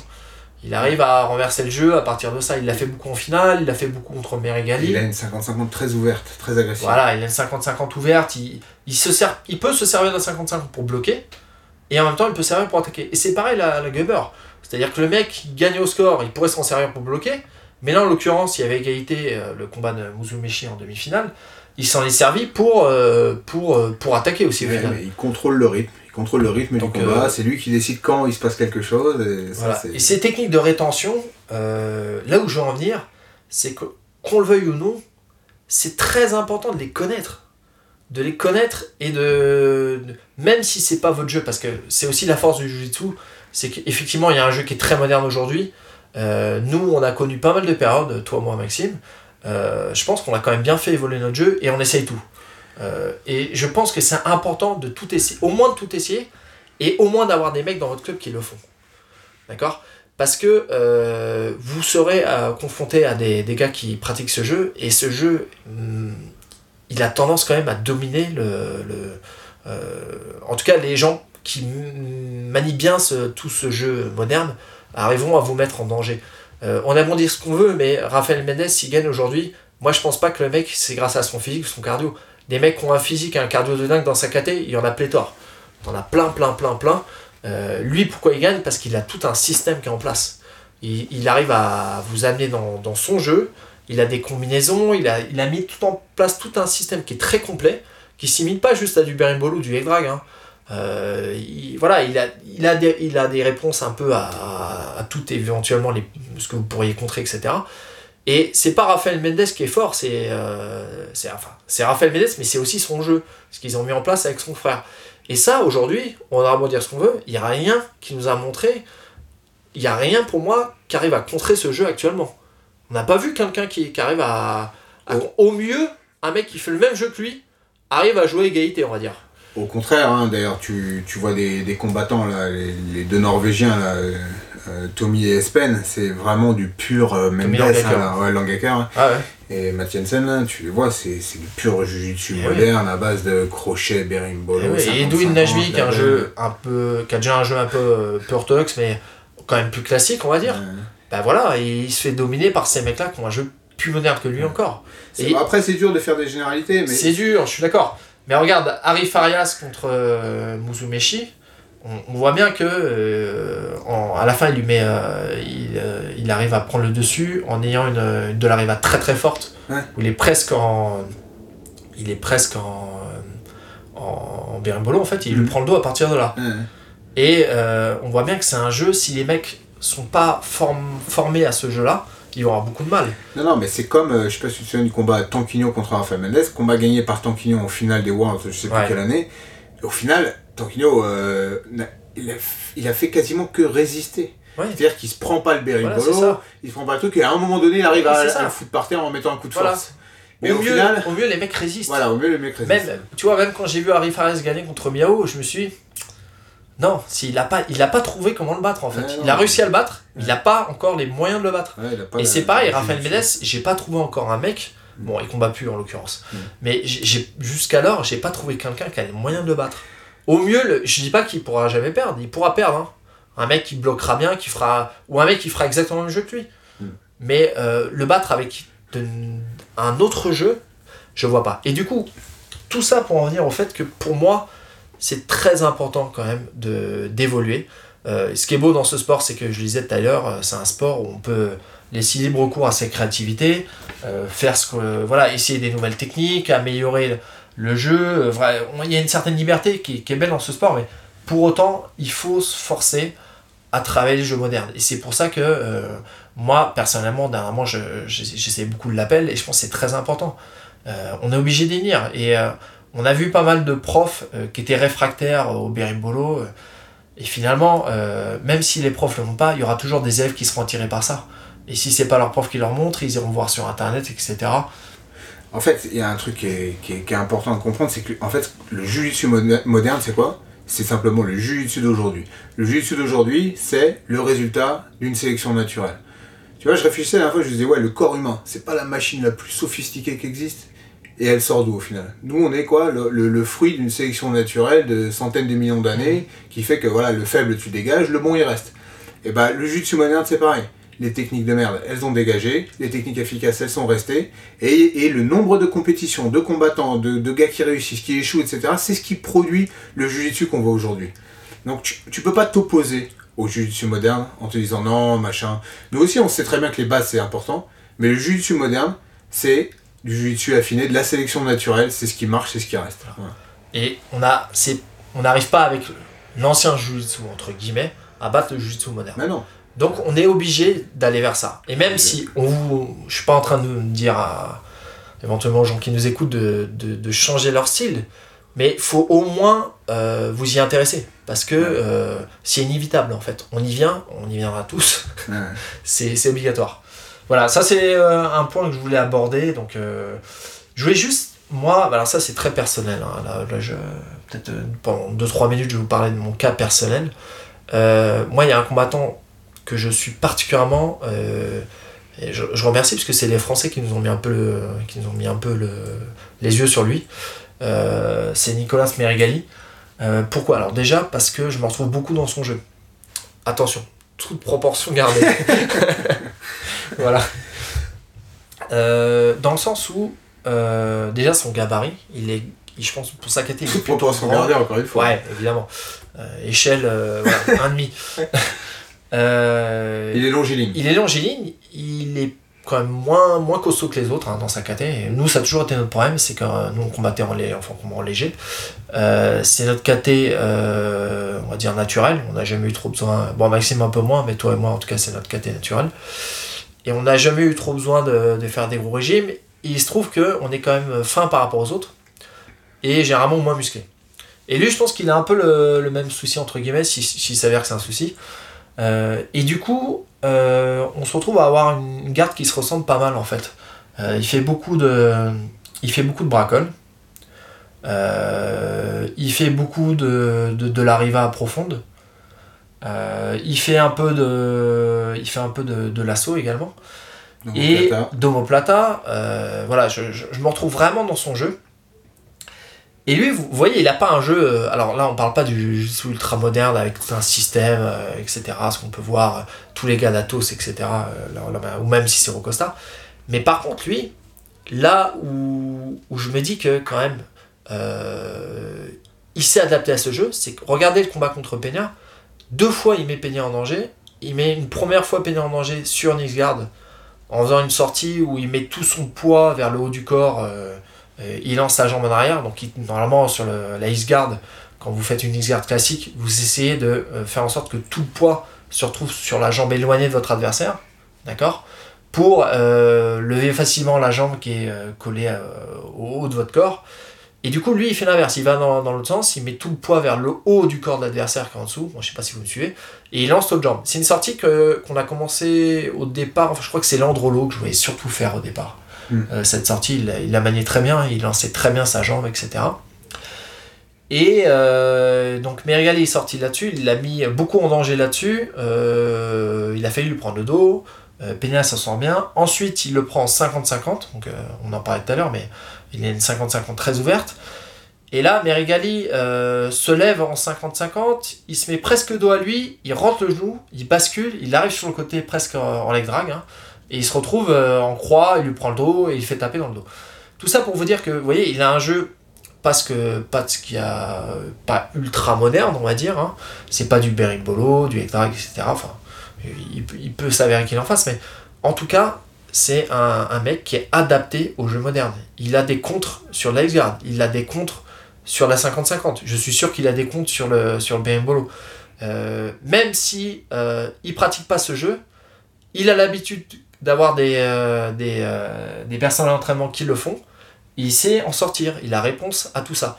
C'est pour ça que j'en viens au fait que c'est très important que au moins dans votre club, euh, vous montriez en tant que professeur ces techniques, même si vous les maîtrisez parfaitement, pas parfaitement, vous ferez, vous montrerez jamais mieux un berimbolo que, que Raphaël Mendes, ça c'est sûr.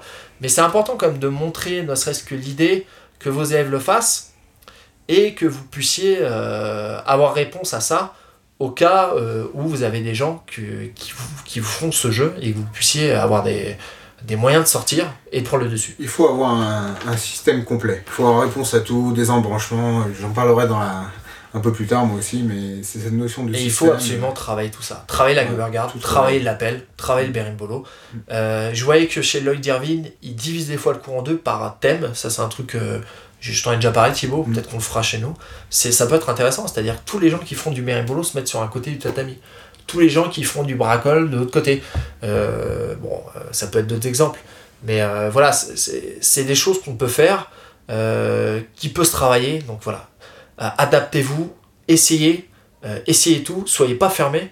Jiu-Jitsu, on en parlait tout à l'heure, c'est l'ouverture et il faut vraiment être ouvert dans ce sport. Voilà, tout à fait d'accord. Il faut être ouvert à tout et tout essayer, tout tenter, tout connaître, tout maîtriser.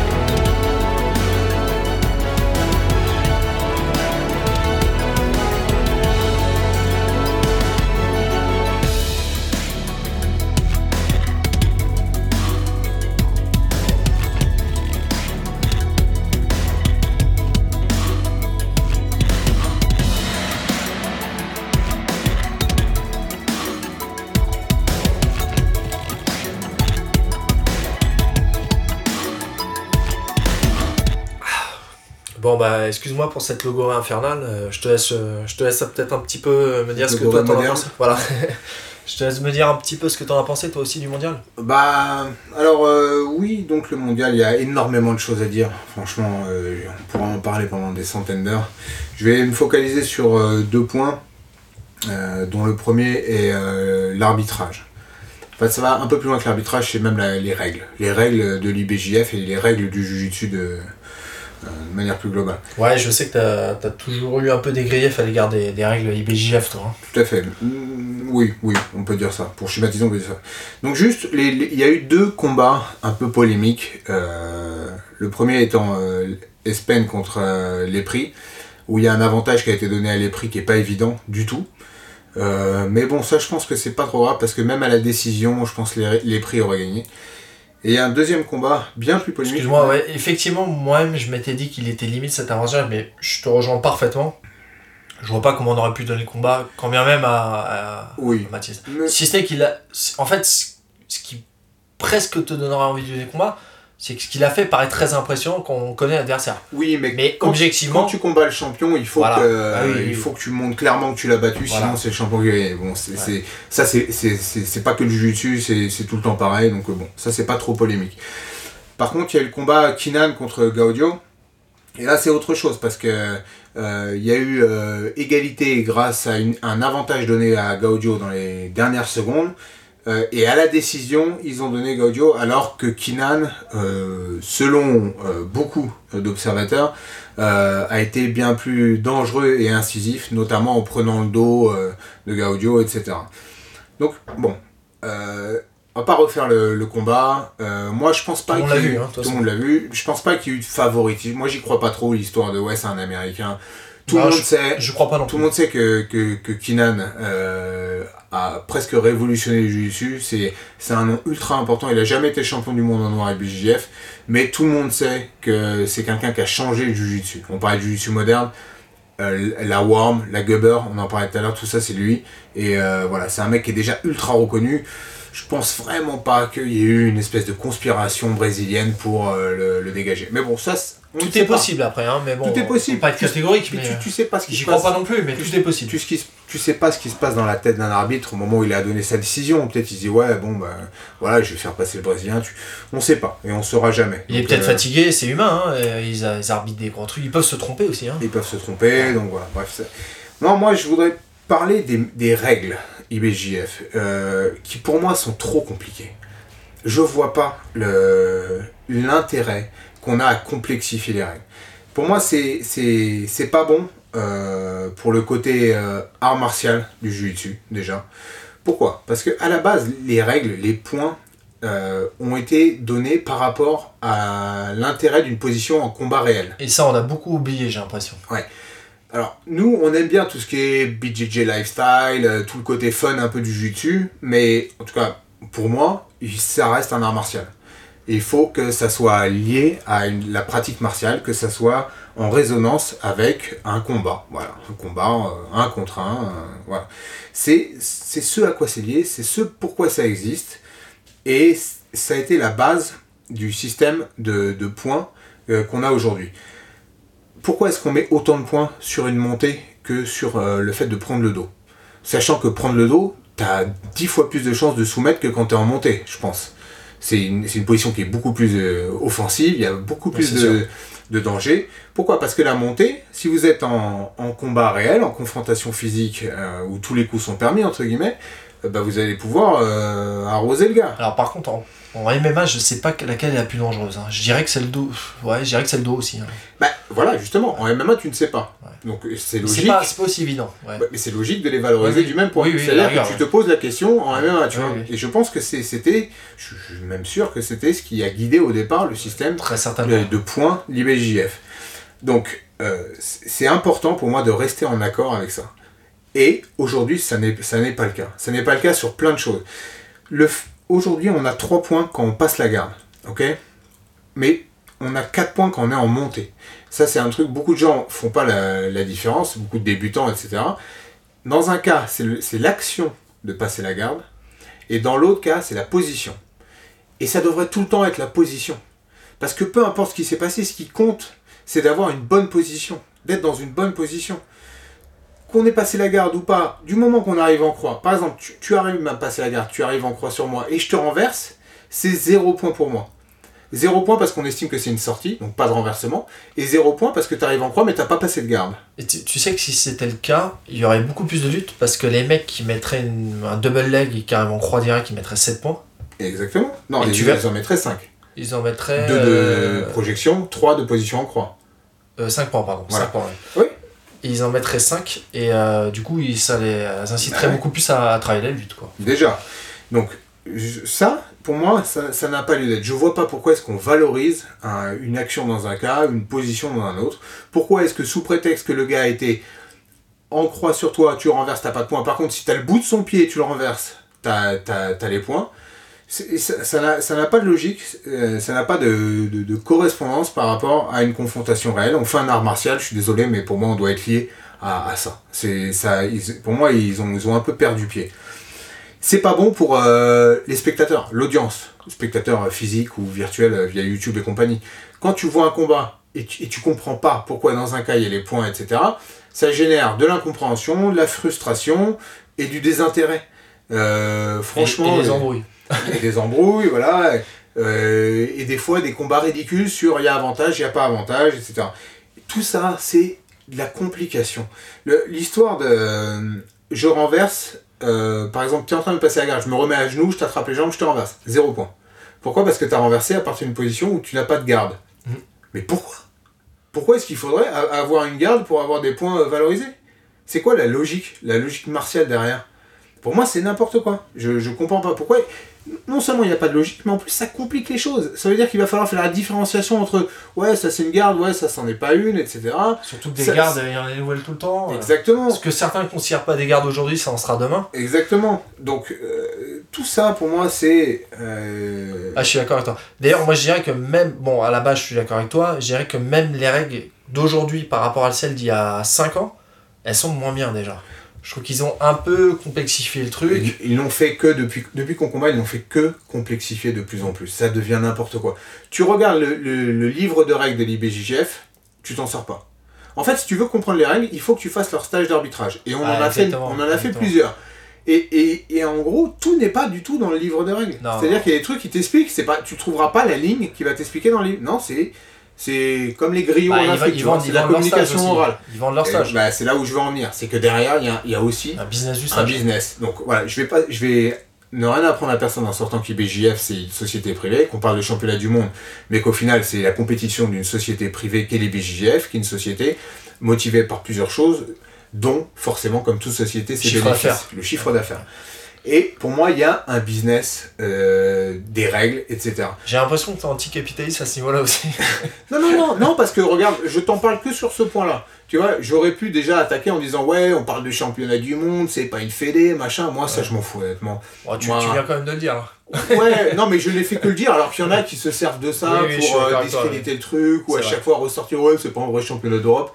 Mais franchement, ça, moi je m'en tape. Moi, ce qui Ouais, compte, c'est qu'il y ait du niveau, des combats, je, je m'en fous. Et ça, c'est le cas en l'occurrence. Et ça, c'est le cas. Du moment que c'est au service du jiu-jitsu, je m'en fous que ça soit une fédération. Je suis pas sûr que ça soit beaucoup plus sain une fédération qu'une société privée. Tu vois, honnêtement, quand je vois comment ça se passe, quand je vois comment ça se passe pour Bah, le il judo. faudrait comparer le Newaza avec. euh, voilà. Ouais, mais justement, tu vois le judo. Oui, effectivement. Le judo, ils sont tout le temps en train de pleurer sur ce qui est en train de se passer. Donc le- pour moi, la fédération, le- les Jeux Olympiques, ça, je m'en tape, je m'en tape, je m'en tape. Ça, pour moi, c'est pas forcément ce qui est bon pour mon art. Ce qui est bon pour moi, c'est ce qui va dans, dans le sens de la philosophie du truc. Mhm. euh, Et les BJF fait plutôt du bon travail. Moi, je suis prêt à payer les compétitions BJF, qui sont chères. hein. Mais je suis prêt à payer. Pourquoi? Parce que je sais qu'il y a un arbitrage malgré tout qui est de qualité. Et attention, hein, tout, ça, tout ce que je dis là, euh, c'est pas du tout une attaque envers les arbitres. Arbitre, c'est super chaud. Je l'ai jamais fait. On me l'a proposé, Non, je sais pas combien de fois. Je l'ai jamais fait. Pourquoi? Parce que c'est ingrat. C'est ultra chaud. Je respecte grave les arbitres. Mais c'est des très, règles. très, moi, je l'ai fait quelques fois, c'est très très dur. Ah, c'est très très chaud. très très dur. T'es- faut, faut être sûr de toi. T'es en pression. Très Et on concentré. te par... t'es, sous pression, t'as une pression de dingue, et limite on, on ne te pardonne pas l'erreur. Ouais. C'est-à-dire que. Ils sont pas forcément respectés en plus, ces arbitres. Non, c'est, t'as tout à perdre. Donc franchement, non, c'est, franchement, c'est, très très respectable d'être arbitre. Et ça, je leur reproche pas. Non, moi, ce dont je parle, c'est plus les règles. Qui les établit et pourquoi? Et ça, c'est très très contestable selon moi, de mon point de vue, en tant que pratiquant, en tant que Thibaut Olivier, et ça n'est que mon avis. Donc ça, et, et- voilà. De toute façon, Je- vous je- l'avez compris dans ce podcast, ce, ce n'est que notre avis systématiquement. Oui, voilà. C'est pas, on, on prétend pas avoir la vérité. hein. Exactement. On m'a fait deux trois remarques sur les ce que j'avais pu dire sur mon, mon expérience de chez l'ostéopathe la dernière fois. Encore une fois, je n'ai fait que sortir mon ressenti. Ta vérité. Ma vé- c'est ma vérité. ok? Donc ne saoulez pas trop. Chacun a son avis, c'est notre podcast, on fait ce qu'on veut. Voilà. Donc, bref, tout ça pour dire que euh, j'aime pas les règles. Et un autre, euh, un autre combat qui a été symptomatique pour moi sur euh, le fait que je n'aime pas les règles du BJJF, c'est euh, la tentative de, de clé de cheville de l'élève de Saolo là, contre Leandrolo. Là. Je crois que je crois Ouais, ouais, qui s'est fait di- disqualifier. Voilà. Donc Leandrolo lui a mis une single X et il a fait une espèce de clé que j'avais vu Renzo montrer qui consiste à faire une espèce de de- d'une sorte d'estimalogue. Enfin Ouais, les- vous voyez ce dont je parle la, la plupart. Et il s'est fait disqualifier parce qu'en faisant ça, effectivement, il se positionnait lui-même en Oui. position de knee ripping. Mais franchement, est-ce que là il y avait danger pour le genou? Pas du tout. Même Leandrolo, on voit sa tête, il se dit mais qu'est-ce qui se passe? Il comprend pas lui-même euh, qu'il puisse y avoir disqui- disqualification pour ça. Je, je dis pas, je, je, je critique pas l'arbitre. Pour moi, l'arbitre, quelque Oui, part, c'est les règles que tu. il a appliqué les règles. Ouais, Donc, ouais. Je dirais même que l'arbitre, euh, il a été cohérent. Il a fait, il a appliqué les règles. Mais je critique les règles. Franchement, on fait un art martial. Je suis d'accord qu'il y a des abus quand les gars ils envoient la jambe super fort et tout, qu'il y a danger, ok. Mais bon, c'est un art martial. On assume une prise de risque. hein. Euh, il- si quelqu'un arrive, me fait un double leg, me fait atterrir sur la nuque, il a le droit. Hein. Faut savoir que euh, ça me fait penser à un truc, excuse-moi, je. Je, ça me fait rappelle quelque chose que quand on a commencé le Jiu-Jitsu, euh, il y a pas mal de compètes où on nous interdisait de tirer la tête en triangle. Est-ce que tu te rappelles de ça? Ouais, bien sûr. euh, j'ai j'ai passé des combats où j'ai fait 8 minutes en triangle. J'arrivais pas à faire taper le gars, je gagnais un grand n'importe quoi. Non mais voilà, c'est les règles, c'est c'est- c'est quelque chose de fondamental parce que c'est c'est ce qui change après ta manière de combattre. Et on parlait la dernière fois du, du jiu-jitsu dans le MMA, bon c'est un sujet qu'il faudra qu'on traite complètement sur un truc vraiment dédié à ça, mais ça fait partie. Euh, moi, je- j'en suis le- le- le- l'exemple concret, le, fruit de ça. C'est-à-dire que moi, j'ai, en, je sais pas, en, en presque 20 ans de compétition, j'ai- mis quoi? J'ai dû mettre 4 points en projection dans ma vie. Pourquoi? Parce que j'ai toujours... Ouais, deux, deux, projections. Et encore. Pourquoi? Parce que j'ai pas d'intérêt à le faire. Parce que je vais, je suis meilleur en dessous, enfin je suis meilleur en dessous, je, je, prends moins de risques, j'ai l'impression d'être plus en contrôle quand je fais, je tire la garde. Et c'est pour ça que j'aime bien les règles ACB, les règles de la nouvelle fédération ACB, où la première minute, tu es obligé de faire du debout.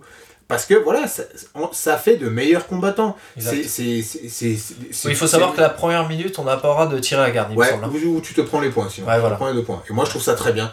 Parce que euh, voilà, ça, ça t'oblige à avoir du debout. Dans, dans, euh, toujours pareil, dans l'idée de lier euh, la pratique sportive de notre art martial à son essence première, c'est important d'avoir des règles qui vont euh, modifier la pratique du truc, quoi. Modifier la pra- les, les pratiquants, leur manière de combattre, etc.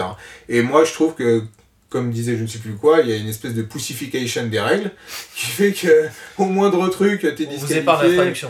au moindre truc, t'es disqualifié, ou, euh, ou alors euh, tu prends des avantages pour des trucs ridicules. Puis même eux se perdent les pédales là-dedans. Euh, pendant un moment, la 50-50, ils connaissaient pas, ils savaient pas quoi faire. Alors IBJJF, c'était je sais plus quelle année, ils sont arrivés, ils ont pas voulu, heureusement d'ailleurs, ils ont pas voulu interdire la position ou faire je ne sais quoi, mais ils ont dit, bon bah ok, on va régler le problème en mettant des pénalités dès que les gars bloquent. Et là, il y a eu une année à Lisbonne où fallait pas combattre euh, parce que là, c'était, t'étais sûr de te faire déglinguer et toi, ça t'a coûté un combat contre euh, le japonais. Je sais pas si tu te souviens. Ouais, ouais. Où là, il y avait, c'était l'année où il fallait pas bloquer. Mais genre pas oui. bloquer, pas bloquer euh, 10 secondes Oui, sur une position. J'y ai repensé euh, en regardant le mondial ce week-end, ça m'a bien fait rire parce que des mecs bloqués, putain, j'en ai vu un paquet. non un mais, paquet. mais c'est une- il fallait pas tomber la mauvaise année. Ouais, oui. L'année dont je te parle. euh, Polo Sergio qui m'arbitrait. Bon, euh, rien à dire, hein, c'est un très très bon arbitre. Euh, mais il a piqué les règles à la lettre, euh, qui avaient été mises en place. C'était suite à un combat qu'il y avait eu, euh, je sais plus, euh, entre qui et qui. Ils avaient, euh, ils avaient décidé de changer les règles. Ils mettaient des pénalités dès qu'ils estimaient que ça bloquait. Ouais, c'était l'année où il y avait beaucoup de 50-50 Voilà, très bloquants. ouais, c'est ça, c'était l'émergence de 50 Voilà, et à cette époque-là, il n'y avait pas toutes les réponses qu'on a maintenant. Maintenant, les gens savent sortir de 50-50, la passer, etc. Ça bloque encore, mais on a beaucoup plus de réponses. À cette époque-là, la garde était un peu nouvelle et ça bloquait Mais vraiment tu grave sais les que gens. je pense qu'ils sont revenus en arrière parce qu'ils ont disqualifié pas mal de mecs avec cette histoire. Parce qu'ils appliquaient les règles euh, à la lettre, hein. donc ils sortaient la montre euh, et toutes les 20, 25 secondes, il me semble, oui, mais ils commençaient à incrémenter. euh, Ouais, ouais, toutes les ouais. 20 secondes, ils commençaient à incrémenter jusque pénalité, ensuite 2 points, ensuite disqualification. Moi, en l'occurrence, je me suis fait disqualifier. Il faut savoir que dans les règles, euh, ils te disent, les consignes, ils te disent en portugais. Moi, je parle pas portugais, donc je comprenais pas. Non seulement je comprenais pas à Lisbonne, pour ceux qui ont combattu dans l'ancienne l'ancienne salle, pas celle où on combat maintenant, on n'entend rien. On entend les coachs, c'est même pas la peine, ça ne sert à rien. Les arbitres, on les voit, euh, on les entend pas parce qu'il y a tellement de bruit, tellement de monde, euh, plus effervescence, l'adrénaline, etc., euh, qui fait que je m'en suis pas rendu compte. Et c'est malheureux. Moi, ce que j'aurais bien aimé, c'est que l'arbitre me touche pour me dire attention, là t'es. Mais je voyais pas. Oui, non, mais t'avais sûrement une part de responsabilité. C'est sûr que c'est. sûr. C'est pas à l'arbitre de parler la langue du combattant. j'estimais que c'était euh, c'était symétrique. Oui, si on oui. bloquait. Mais moi, ce que je veux dire, c'est que c'est surtout que c'était l'année où il fallait pas bloquer parce que voilà, je pense que il y avait peut-être le chef des arbitres qui avait poussé une gueulante, Ouais, ou je sais ça. pas quoi. Ils sont revenus en arrière après. Et ils sont revenus en arrière, c'est-à-dire que tu envoyais les mêmes combats, et on a, je crois qu'on a encore ton combat en vidéo, Ouais, ouais, tu peux regarder, sur YouTube, c'est hallucinant de se faire disqualifier. en 2012. T'étais en, en plus, c'était pas une 50-50 pour le coup, c'était une demi-garde. T'étais en demi-garde au-dessus, dans une position où, où tu bloquais pas vraiment plus que lui en plus. C'était, c'était, tu pourrais aussi très bien te dire que c'était lui qui Ça bloquait. ça m'a coûté la finale. Ouais, voilà, donc euh, c'est des trucs, c'est- ça fout la rage quand même. Bref, l'idée c'est pas du tout de jeter la pierre aux arbitres, pas du tout, du tout, du tout, du tout, donc euh, vous énervez pas. C'est juste que voilà, euh, c'est, c'est plus les règles, c'est très important parce que les, des règles découlent la manière de combattre et découle la pratique du jiu-jitsu et l'intérêt que les gens peuvent avoir à, à aller voir des compétitions, etc. Voilà. Bref, ceci. Je- ce serait aussi dans l'intérêt des arbitres, parce que du coup, ce serait plus simple si on, si on venait vers un truc. Oui, euh, et il y aurait moins de- de temps perdu, d'énergie perdue euh, à, faire tout ça. Voilà. Je, je vous aussi parler de, de l'importance de regarder le mondial. ok? Euh, ça peut paraître bête, mais il y a euh, aujourd'hui un truc qui s'appelle Flow Grappling, euh, qui permet de voir les combats en direct, chaque tapis, Payant. vois, payant, d'accord, mais payant combien? C'est-à-dire que tu as pas mal de Français, encore une fois, qui se plaignent en disant Ouais, non, il n'y a pas moyen de gratter un Flow Grappling. Franchement, Flow Grappling, c'est quoi? Tu... Moi, ce que je fais, je paye 30 dollars, je prends un mois, en un mois, je ouais, vais saigner. ouais. Je vais saigner tous les combats qu'il y a à voir. je vais me désabonner. Ok, je vais sortir 25 euros pour, pour avoir. Des, non seulement ça aide la cause, parce qu'on fait en sorte que voilà, il y a une couverture qui est incomparable avec ce qu'il y avait avant. Avant, c'était quoi? Avant, c'était des combats YouTube filmés au téléphone avec les téléphones de l'époque tout pourris. Et, tu, et ensuite, fallait attendre 6 mois que Budo Vidéo sorte les DVD. Ou te lâche des, des, des vidéos YouTube le temps qu'elles restent. Et encore. Puis euh, c'est vrai qu'il y a un paradoxe là-dedans, parce qu'il y a beaucoup de gens qui se plaignent euh, des prix de genre, de euh, genre de trucs, des stages ou même des inscriptions à l'année. Mais quand on voit le nombre de Français, euh, ceinture blanche compris, qui partent à Lisbonne, Ouais, et lâcher sachant que maintenant 500 euros. c'est un gros budget Lisbonne. Ouais. Euh, même moi je réfléchis quand j'y vais, je me dis à chaque fois, euh, putain c'est c'est quand même ça va coûter cher. euh, Mm. Voilà, sachant que je suis prof, je suis rémunéré pour mes cours que je donne et tout, mais ça me fait quand même réfléchir euh, sur le, le- le prix que ça coûte. en fait. Donc voilà, c'est peut-être cher, mais honnêtement, euh, par rapport à ce que ça, je pense que ça apporte aux gens, ça ne l'est pas. Et c'est vraiment important de regarder ces combats parce que c'est ce qui fait la différence. C'est-à-dire quand aujourd'hui on a une génération YouTube, beaucoup de gens qui voient des techniques sur YouTube et qui ne font pas la différence entre une technique ultra efficace et une technique ultra folklorique. Si vous n'avez pas le recul, le niveau, l'expérience pour faire la, différence entre le bon et le, vraiment moins bon, bah vous pouvez vous perdre, ok? Et partir dans tous les sens. Et c'est ce que beaucoup de débutants qu'on connaît, qu'on a, tout le monde dans, les clubs, euh, font comme erreur, Le mondial, ça vous montre ce qui marche. Vous voyez une technique, vous voyez 5 ceintures noires la placer, c'est, vous pouvez être sûr que c'est de la technique qu'il faut bosser. C'est de la technique qui fonctionne et c'est là-dessus qu'il faut se concentrer.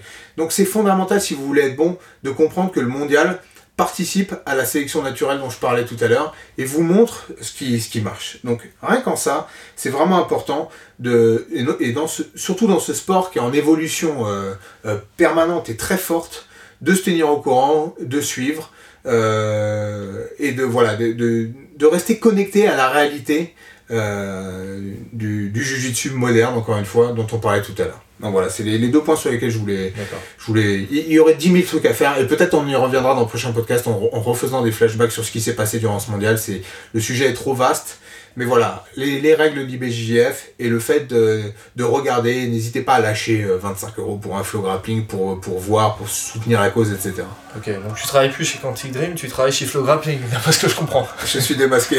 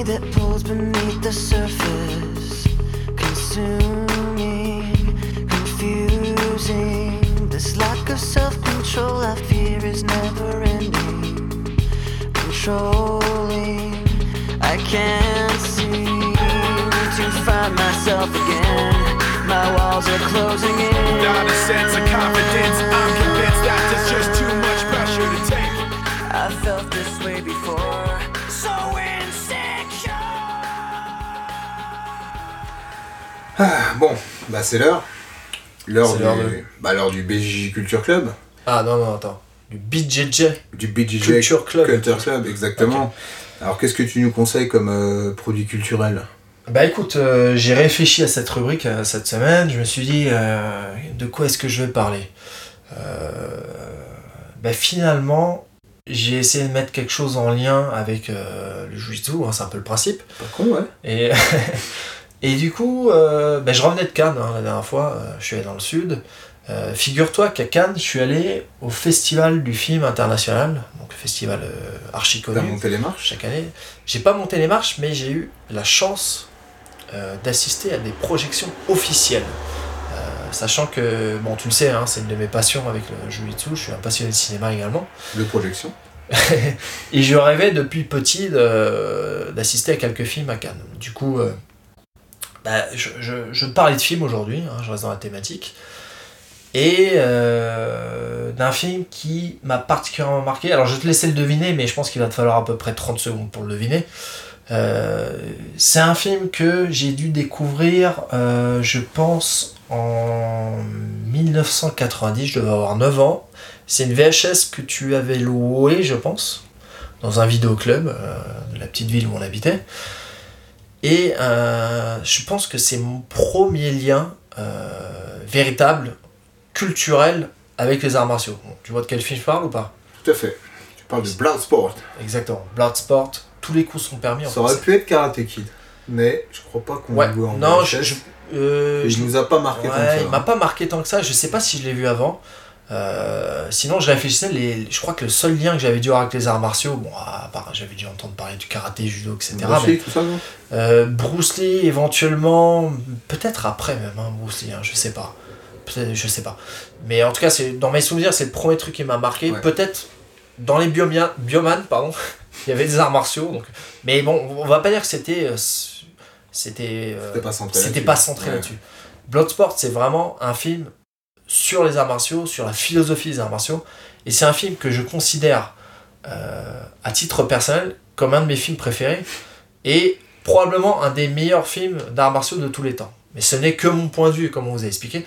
Et figurez-vous que ça me fait encore un point commun avec Donald Trump, qu'il l'a cité parmi ses films favoris. C'est pas vrai. si, c'est vrai. C'est une ah c'est- parmi ses films favoris. Bon, je, je vous rassure, je déconne avec Trump hein, depuis tout à l'heure. Euh, enfin, là, ça, vrai ça c'est vrai, ça c'est 100% vrai.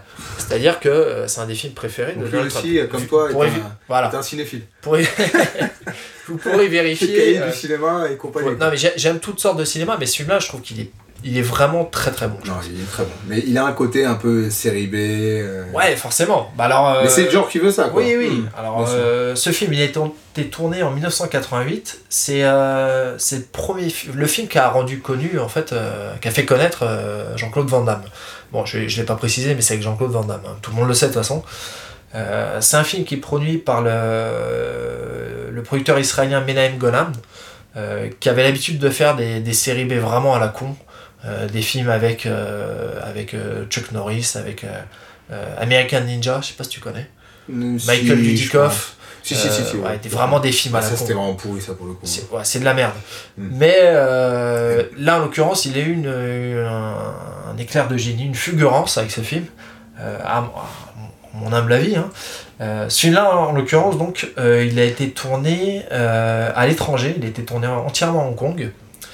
Et euh, ça a son importance parce que euh, à cette époque-là, Jean-Claude Van Damme, euh, ça faisait trois ans qu'il s'était installé aux États-Unis. Il était en galère. Il essayait de, de percer dans le cinéma, mais il n'y arrivait pas du tout. Euh, alors je t'invite à regarder, parce que je pense que tu connais pas ça, mais à cette époque, euh, au moment où il a, il a signé pour tourner dans ce film, il était en train de, de jouer dans le film de John, John McTiernan, euh, Predator. Ah Ouais, et c'est lui qui faisait l'alien. Ah, Mais il alors- avait, non mais il avait une, une tenue d'alien, quoi. Ouais, il avait une tenue d'alien. Et je te. Sous je la- t'invite- sous la tenue, c'est je t'invite à regarder, mais vraiment. Tu regarde reconnais la sur, sur YouTube. regarde les, euh, les, les rushs de tournage du film où il est déguisé avec la combinaison d'alien. Sachant que alors dans le film, il est euh, le alien par moment il a un camouflage, il est euh, invisible. Oui, ça, je me souviens de ça. Mais malgré tout, il, euh, il court dans une forêt avec euh, une, euh, une tenue d'alien en verre, tu sais, pour Ouais, faire ouais. des tourages, etc. Et les c'est risible. C'est ultra risible. tu reconnais sa démarche. Il a une, une tenue à la con. J'invite tout le monde à regarder les footage de, de, de Predator de John McTiernan avec Jean-Claude Van Damme. Vous allez être mort de rire. Il avait vraiment l'air con. Est-ce qu'il faisait ses petits pas de danse déjà ou pas à l'époque non? Ouais, je pense qu'il avait dû tenter. Bref, dans le film, il était vénère parce qu'il voulait en plus faire, euh, il voulait faire, euh, voilà, ce qu'il savait faire, des, des prises de karaté, etc. Et, et le, le réalisateur n'arrêtait pas lui dire, non, non, t'es un alien, tu, tu fais ça, tu fais ci, tu, fermes ta gueule. du coup, il s'est barré du film, où il s'est fait virer, il y a plusieurs versions, mais euh, il a dû quand même se faire virer, je pense. Mais du coup, les, dans le Predator, le film, Ouais. l'alien, c'est lui? Non, non, finalement, il a tourné que quelques scènes. Je sais, même pas, je sais même pas s'il y en a qui ont été gardées pour le film. Euh, c'est des scènes où, il- en plus, il était invisible, donc euh, Ouais. celle qu'il avait tournée. Grand rôle. Voilà, grand rôle. Gros, à mettre sur le CV. Voilà. Du coup, il s'est barré euh, pour aller tourner ce film euh, à, à Hong Kong. Et ça, ça l'arrangeait bien parce qu'il n'avait pas de, de green card et donc il pouvait théoriquement plus tourner pendant longtemps aux États-Unis. Enfin, il y a toute une histoire. Euh, donc ça a été tourné à, à Hong Kong. C'est un film semi-autobiographique. Ça raconte la vie de... Franck Dux. Exactement. Euh, qui est un mythomane notoire. hein. Euh, apparemment, c'est de la connerie tout ce qu'il aurait fait. Il a été en procès avec les mecs du film parce qu'il n'a pas touché, touché assez d'argent. Enfin, il y a toute une histoire. Mais bref, son histoire, qu'est-ce que c'est? C'est un Américain, champion d'arts martiaux, euh, qui s'est barré en Asie, à Hong Kong en l'occurrence, pour aller participer à un tournoi qu'on appelle Kumite, qui réunissait tous les 5 ans euh, les meilleurs pratiquants d'arts martiaux de tous les temps. Est-ce que ça te rappelle quelque chose aujourd'hui Oui, bah ça fait forcément écho à tout ce Voilà. qui est type de compétition euh, Voilà. auquel on a pu Voilà. euh, Exactement. Participer. Ou... Exactement. Donc c'est un peu le, on va dire, les prémices de, de, de, de l'UFC en fait. Bon, pas le Valetudo, parce que le Valetudo existait déjà au final auparavant, même si personne connaissait. D'ailleurs, petite anecdote, Valetudo, euh, qui en brésilien, en portugais veut dire, Bah, tout est valable, tout est bon. tout quoi, est valable. je te demande à toi parce que tu parles portugais, euh, Un moi je, je connais pas un mot. Et euh, le nom français du film Bloodsport et tous les coups sont permis. Sachant, je pense qu'il n'y a aucun des producteurs français qui, qui avait jamais entendu parler de Valetudo. euh. Bon, voilà, pour dire qu'il y a un petit parallèle, c'est un peu la même idée en fait. C'est un tournoi d'arts martiaux. Dans le film, on voit des pratiquants de. Il y a un sumo, il y a un mec qui fait de la boxe taille, il y a un mec euh, qui fait un espèce d'art martial chelou. euh, euh, voilà, bon, enfin. Il y a un peu de- des pratiquants de, de différents, nationalités. qui fait le singe. Ouais, il y a des gros clichés. hein. Il y a le mec, il y a le saoudien, là, joué par un chinois en plus. Enfin, c'est n'importe quoi, mais bon. Euh, et sachant que le méchant du film, c'est Bolo Young, qui est un acteur hongkongais assez connu. Il jouait dans Hunter the Dragon avec euh, Bruce Lee, donc euh, la- le Opération Dragon. Voilà, donc c'est un film qui, pour moi, euh, petite anecdote aussi, il y a Forrest Whitaker qui joue un des agents ouais, américains. je me souviens. Euh, Forrest- deux agents là, ouais, de exactement. récupérer. Forrest Whitaker qui a quand même eu un Oscar euh, quelques années plus tard. Donc c'est pas un acteur de Pas merde. pour non ce rôle. Hein.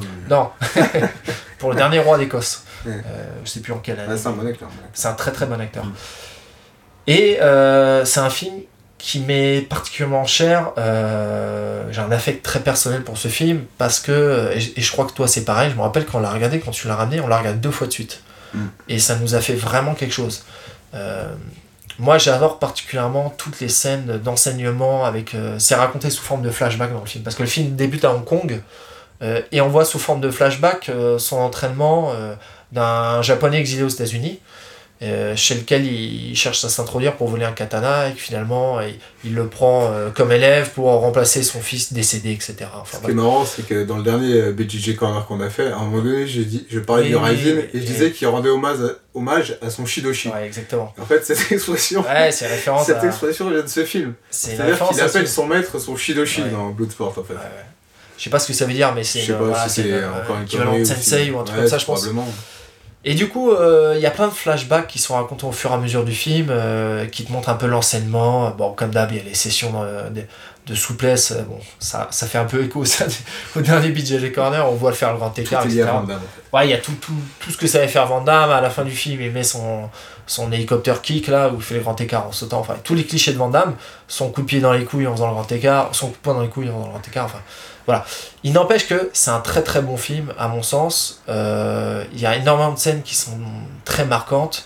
Euh, les flashbacks, je disais, les scènes d'entraînement. Moi, il y a une scène que j'adore dans le film. Et une scène qui m'a. euh, qui, déjà, c'est un film pour moi qui, est- qui m'a donné envie d'aller en Asie et à Hong Kong. Je rêvais d'aller à Hong Kong. j'ai eu la chance de le faire il y a, il y a bientôt 15 ans. J'ai eu la chance de. C'était en, en 2005. Euh, j'ai eu la chance de me rendre à Hong Kong et j'ai cherché les lieux du film. Je suis allé exprès à Birdin parce que dans le film, euh, à un moment, on voit, on voit tous les clichés sur Hong Kong. Le Jumbo, c'est le bateau-restaurant, tu sais. Ouais, c'est le quartier écossais de Hong Kong, c'est au sud de l'île. Et euh, il y a aussi un, comment te dire, un espèce de marché de bateaux, euh, euh, plein de bateaux sur le port à Birdin, c'est le quartier donc écossais. pas dans le non, c'est c'est écossais. Écossais. écossais. Et du coup, euh, je suis allé à cet endroit et surtout, je rêvais d'aller à Victoria Peak. Victoria Peak, c'est la colline où il y a un point de vue euh, qui donne sur toute, euh, toute l'île d'Hong Kong, avec en, en fond les Kowloon et les, les nouveaux territoires, etc. Et C'est là où il fait son grand écart. fait- là où il fait le grand écart. Et je suis Mm. allé à cet endroit. Et figure-toi que j'ai recherché mes photos, je les ai perdues. J'avais des photos, j'avais pris des photos en 2005 de cet endroit. Et je les ai perdues. J'ai- J'y suis retourné en 2013. Mais euh, j'étais vraiment déçu parce que je me rappelle avoir pris les photos, essayer de. Bon, je, je savais pas refaire le grand écart, mais j'avais essayé de me remettre exactement au même endroit que lui, euh, d'avoir le même point de vue. Bon, malheureusement, il faisait pas beau jour là, je me rappelle. Euh, mais voilà, donc c'est un film qui m'a vraiment donné envie d'aller à Hong Kong. Ça met bien en avant le- la ville. Euh, et puis il y a tout, tout cette idée de, de tournoi. Dans le film, c'est bien fait. hein. Tu vois les, les tours petit à petit. Le lendemain, il y a les demi-finales. Après, il y a la finale, etc. T'es vraiment dans, dans l'idée du tournoi. Euh, Il y a vraiment une philosophie sur les arts martiaux. Tu vois que le mec, des fois, il, il puise euh, dans la sagesse, dans le, le calme pour se ressourcer et arriver à, à vaincre le, le méchant. Alors, comme dans tous les, les, les films d'arts martiaux, il y a toujours cette histoire de vengeance. Là, en l'occurrence, c'est qu'il se fait un ami américain au tournoi. Et, biker. Ouais, il se fait défoncer par Bolo Young et, et il lui donne son, son foulard. Là, il, voilà, il- pourri, là. il, je sais plus s'il se retrouve. Enfin, il se retrouve à l'hosto. Il est. Son euh, foulard, Davidson. Ouais, voilà, exactement. Voilà, T'as des, des clichés dans tous les sens. Euh, La meuf, la journaliste, un peu teubé. Qui... Je peux pas parler de ce film sans évoquer la musique de Paul Herzog, qui est vraiment excellente. Euh, Ouais, qui fait la moitié du truc, hein, franchement. euh, ouais, mais moi j'adore le film quand même. Ouais, non, non, le film est bien, mais que Le film est très bon, mais ça joue énormément la musique. Euh, voilà, c'est pour moi c'est le, film d'arts martiaux. Il y en a d'autres, hein, notamment des films asiatiques que j'adore. Mais celui-là, je trouve que le, en, en film occidental américain, on va dire, c'est vraiment, pour moi, c'est avec Kickboxer, c'est les deux films vraiment qui représentent le mieux pour moi la, la philosophie des arts martiaux.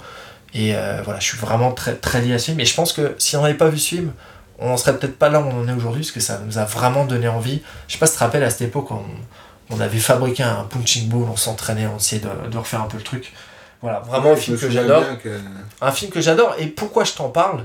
Euh, bah, j'ai, j'ai mis un lien avec, euh, avec notre pratique. Alors, pratique un peu lointaine, mais euh, faut savoir que JSP, donc Georges Saint-Pierre, est un gros fan de Van Damme. Euh, voilà, c'est lui aussi, c'est un, un combattant francophone, vu qu'il est canadien. Il est très très fan de Van Damme il a eu l'occasion de, de le rencontrer plusieurs fois. Et il y a une vidéo que je t'invite à regarder, mais je crois que tu l'as déjà vue. Je sais pas si on en a déjà parlé, je sais plus. Euh, Bloodsport Karma, elle s'appelle. Si, si, si, si. T'as déjà vu En classique, je me Ouais, la remets voilà. des fois quand je m'ennuie. Et euh, c'est, ça retrace comme sous la forme d'un comité avec le même panneau d'écriture qu'il y a dans le film. On voit tous les combats et c'est extraordinaire. Moi déjà j'adore la personnalité de Georges Saint-Pierre. Ouais, moi aussi. Euh, je t'invite aussi à regarder euh, le- son dernier combat, toutes les conférences de presse avec, euh, avec Michael Bisping. Mm. Bisping, c'est il est très marrant, c'est l'anglais, il provoque tout le temps, il est tout le temps en train de se foutre de la gueule. Il, il est bon, hein, il est pas loin de, de manier aussi bien le, la- voilà, le- Le, le- shit talking. voilà, que le Conor trash talking McGregor. que Conor McGregor. hein. Il a peut-être un petit peu moins de charisme, mais il est quand même très très bon. Il, est, il a un petit, euh, il a un petit second degré, il est très fort. Et tu vois, euh, Georges Saint-Pierre, il reste toujours fidèle à lui. euh, il- même quand tu- l'autre essaie de, de le pousser à bout, mais il n'y arrive pas. Il reste très droit et j'adore cette philosophie. C'est un peu celle qu'a le combattant de Frank Dux dans, dans, dans, dans l'autre sport, tu vois.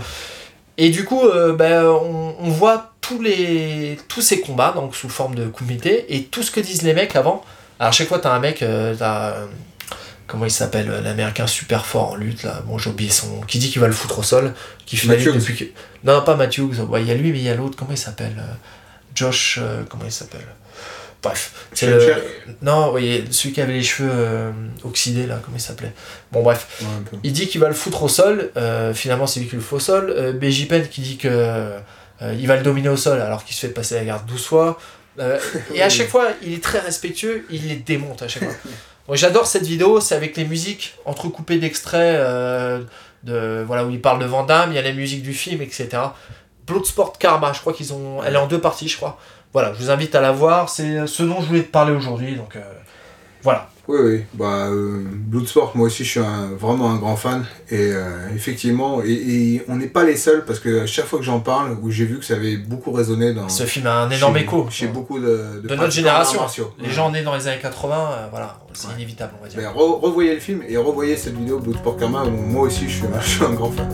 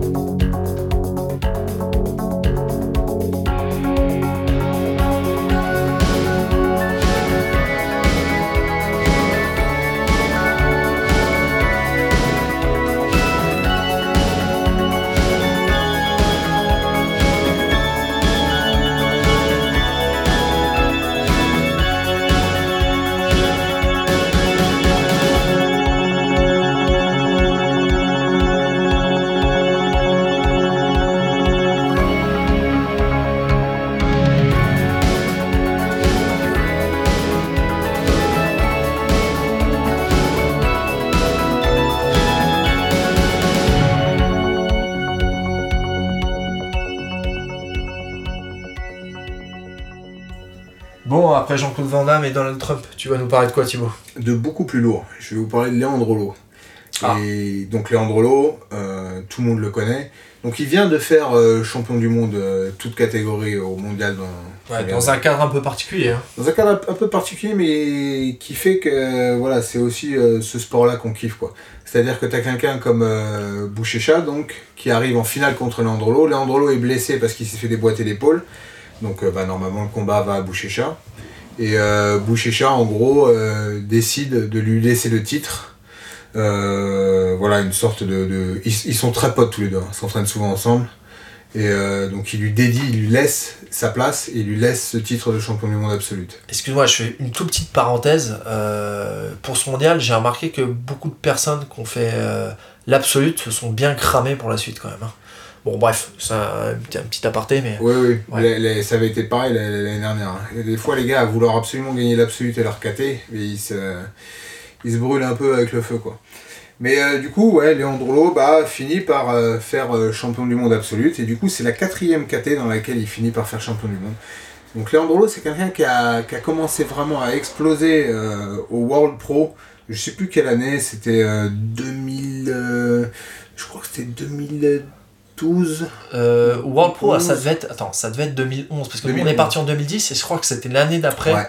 2011. Voilà, si donc il, a, il, a comment, il, a, il a explosé à ce moment-là parce qu'il a réussi à battre euh, Michael Langui. Michael Langui qui était le champion du Ouais. monde de cette catégorie. Et il l'a pas battu n'aut comment. Non, non, il lui a euh, pris le dos, je crois. Pris le dos, ça, il lui a pris le deux dos. doigts Passé la garde, sans mettre les points, Sans mettre les points. pris le dos, l'autre s'est remis à Ouais. genoux. et- Et euh, Ce qui était un choc à l'époque. Parce que c'était un choc parce que Langui était invaincu depuis 3 ans et Langui dominait euh, largement la catégorie. Ah, outrageusement. Il, il faisait un massacre, c'est-à-dire qu'il gagnait ses combats, ses combats à cette époque-là dans la catégorie en brisant tout le monde. Quoi.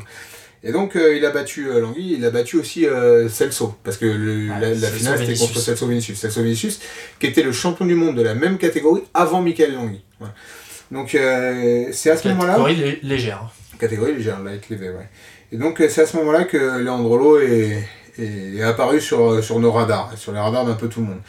Donc euh, depuis, euh, il n'a fait quasiment que gagner. C'est vraiment un combattant exceptionnel avec euh, un mental de fou. Il n'a pas un jiu-jitsu super beau à voir, mais c'est vraiment, vraiment un combattant hallucinant. Donc euh, champion du monde dans quatre catégories différentes. C'est un des seuls à avoir fait ça. Je crois que c'est le seul avec Solo Ribeiro, donc à avoir réussi à faire ça.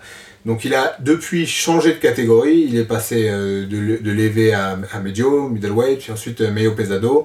Il a monté, il est même allé plus haut, redescendu, etc. Bref, il a pris énormément de poids, énormément de produits. Bon après, euh, voilà, on va pas se, on va pas se mentir, on sait que Ouais, c'est bon, ça c'est vrai que c'est un, sujet. c'est un sujet. Il y a à part sujet, entière. comme on dit. Mais ouais, c'est ça. Mais bon, quoi qu'il en soit, euh, quelqu'un d'extrêmement talentueux. Je crois qu'il est à 7 victoires contre une défaite euh, euh, contre euh, Lucas Lepri. C'est vous dire le niveau. hein. Lucas Lepri, euh, c'est euh, déjà un extraterrestre. Il faut savoir que si Landrolo était resté en lévé, euh, je pense que Lepri euh, bah, voilà, ne serait pas du tout là où il est aujourd'hui. Donc c'est vous dire le niveau. Donc on a ce gars-là qui est, qui est exceptionnel. Et euh, il y a une série de vidéos, donc, euh, qui est le produit culturel que je vous conseille, euh, à son, à son style, à son jeu. Donc vous regarderez, ça s'appelle euh, Une analyse de ses combats. hein, une analyse ça, de ses combats. Si de- tu parles bien de ce que je pense. C'est ça, c'est les vidéos de BJJ Scout Ouais, qui étudient Leandrolo, sa garde, ses passages de garde, donc Toreano, Slide, etc. Donc c'est des vidéos qui vous, qui vous montrent l'évolution de son jeu, comment il combattait en violette, marron, etc. jusqu'à son jeu en ceinture noire quand il était encore léger. Ok, parce que depuis son jeu a encore évolué, il a encore changé euh, son style. Mais là, c'est consa- c'est cons- c'est consacré à la période où il était encore dans, dans- dans cette catégorie. Donc c'est vraiment intéressant. Pourquoi? Parce que ça vous montre déjà euh, donc un système. C'est ce, ce dont on parlait tout à l'heure. C'est qu'il est important en jiu-jitsu, quand vous faites de la compétition, vous voulez avoir un jeu complet, d'avoir un système avec une sorte de, de schéma, d'arborescence de Exactement. quoi faire quand mon adversaire va faire ça. Il faut que vous ayez une réponse Et un si possible, qu'il global. soit lié en fait. hein. Et que tout soit lié et que voilà vous couvriez un ensemble euh, de, de, de suivi possible selon ce qui va se passer, selon ce que votre adversaire va faire. Et donc ces vidéos sont, sont très bien construites et vous expliquent bien que fait Leandro dans quel cas et qu'est-ce qu'il fait s'il n'arrive pas à faire son plan A, quel est son plan B, et le plan C si le plan B ne marche pas, etc. Donc c'est très intéressant parce que ça, ça vous montre euh, un cas particulier qui est celui de Leandrolo. Donc il a son jeu à lui, on peut être tenté de, de l'imiter, mais faut bien comprendre joue dessus, euh, c'est difficile de faire exactement le même jeu euh, de telle ou telle personne, parce qu'il y a énormément de paramètres qui font que ce jeu va marcher sur lui et ne marchera pas sur un autre. ok? C'est très très difficile de singer vraiment le, le système d'une personne vers une autre. C'est souvent une erreur que beaucoup de gens font, de vouloir trop se cantonner à reproduire un, un schéma, un système existant. Mais si vous avez une morphologie assez proche de celle de Landrolo, déjà vous allez avoir plus de facilité à pouvoir faire son jeu, et ça peut vous montrer voilà un système. Mais au-delà du système de Leandrolo, ce qui est important, c'est que ça, vous montre comment euh, étudier des vidéos et construire un jeu. Quand vous regardez les combats, euh, ce dont je parlais tout à l'heure, le fait de prendre flow grappling, de regarder les combats, il faut, euh, pour bien comprendre et bien s'améliorer, comprendre ce qui est en train de se passer. Et ça, c'est une gymnastique menta- mentale, ok?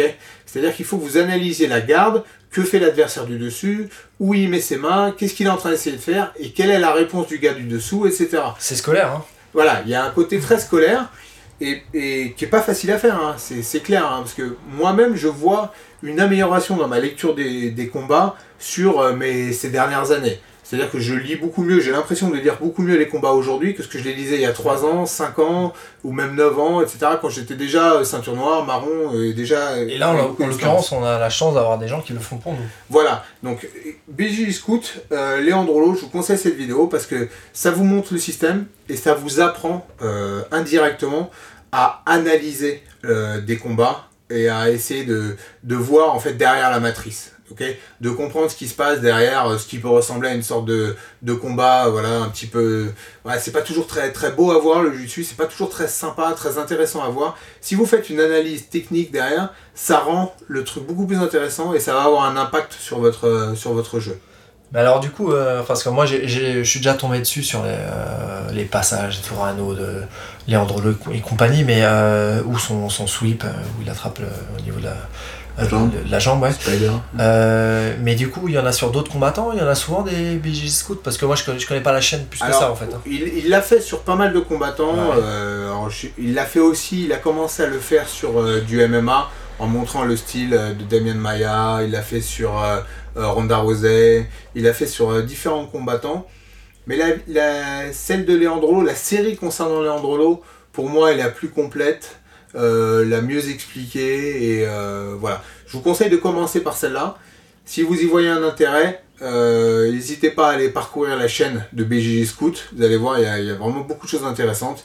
Il a fait d'ailleurs une vidéo très récemment sur le, cas polémique dont on parlait, le combat de Kinan euh, contre Gaudio.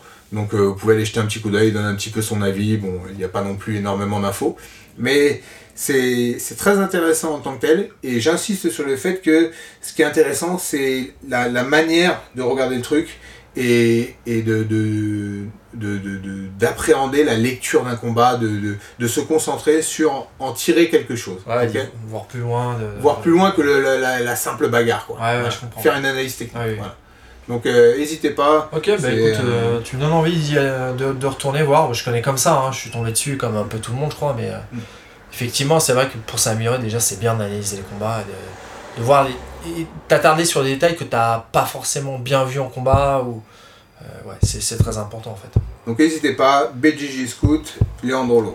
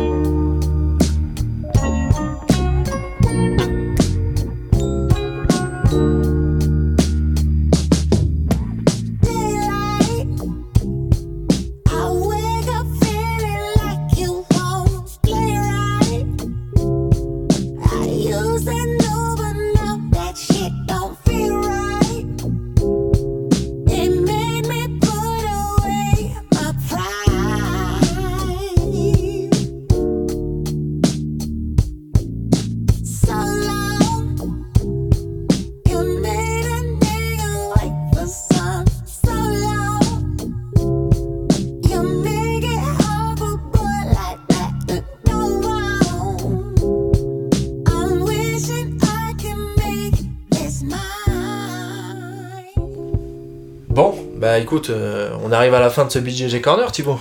Voilà, un deuxième épisode, euh, ma foi, fort sympathique. Bah ouais, c'était bien, hein, ça m'a plu. On a, on a parlé de, du mondial, on a parlé un peu de nos vies respectives, notre euh, vision sur le sport. de- on a conseillé quelques trucs à regarder également, et puis on a parlé de Donald Trump aussi. Ouais, Donald Trump, oui, bien sûr. Notre, notre maître spirituel. Exactement. Écoute, euh, t'as eu des retours sur le premier? Sur le premier BJJ Corner, t'as eu quelques retours? Oui, j'ai eu pas mal de retours. euh, Les gens ont l'air d'avoir apprécié, donc... euh, ouais, j'ai froissé quelques ostéopathes, mais bon, Ouais, comme bah, je disais tout à l'heure, ça euh, n'est qu'un témoignage. hein. Voilà, aujourd'hui t'as froissé quelques arbitres. Je suis dans la merde. Voilà. Non, bah les gars, c'est de toute façon euh, des points de vue. ok Personne ne détient de vérité. Donc euh, voilà, nous on est juste deux pratiquants de- d'un sport qu'on est nombreux à aimer, de plus en plus j'espère. Donc euh, Et puis on s'entraîne beaucoup, on se voit beaucoup, même toi et moi, mais euh, on n'a pas trop l'occasion d'échanger en fait. Hein. Hormis lors de ce podcast, parce que le, le temps libre qu'on a, on va dire qu'on on passe à l'entraînement, les repas de famille, on n'a pas envie de saouler tout le monde. Donc exactement. euh, ça peut être pas mal, on peut continuer à, à se voir comme ça, tout- on peut faire ça toutes les deux semaines par exemple. Bah écoute, pourquoi pas? Allez, On se dit dans deux semaines? Dans deux semaines Allez. Allez, ciao. Os. Ciao.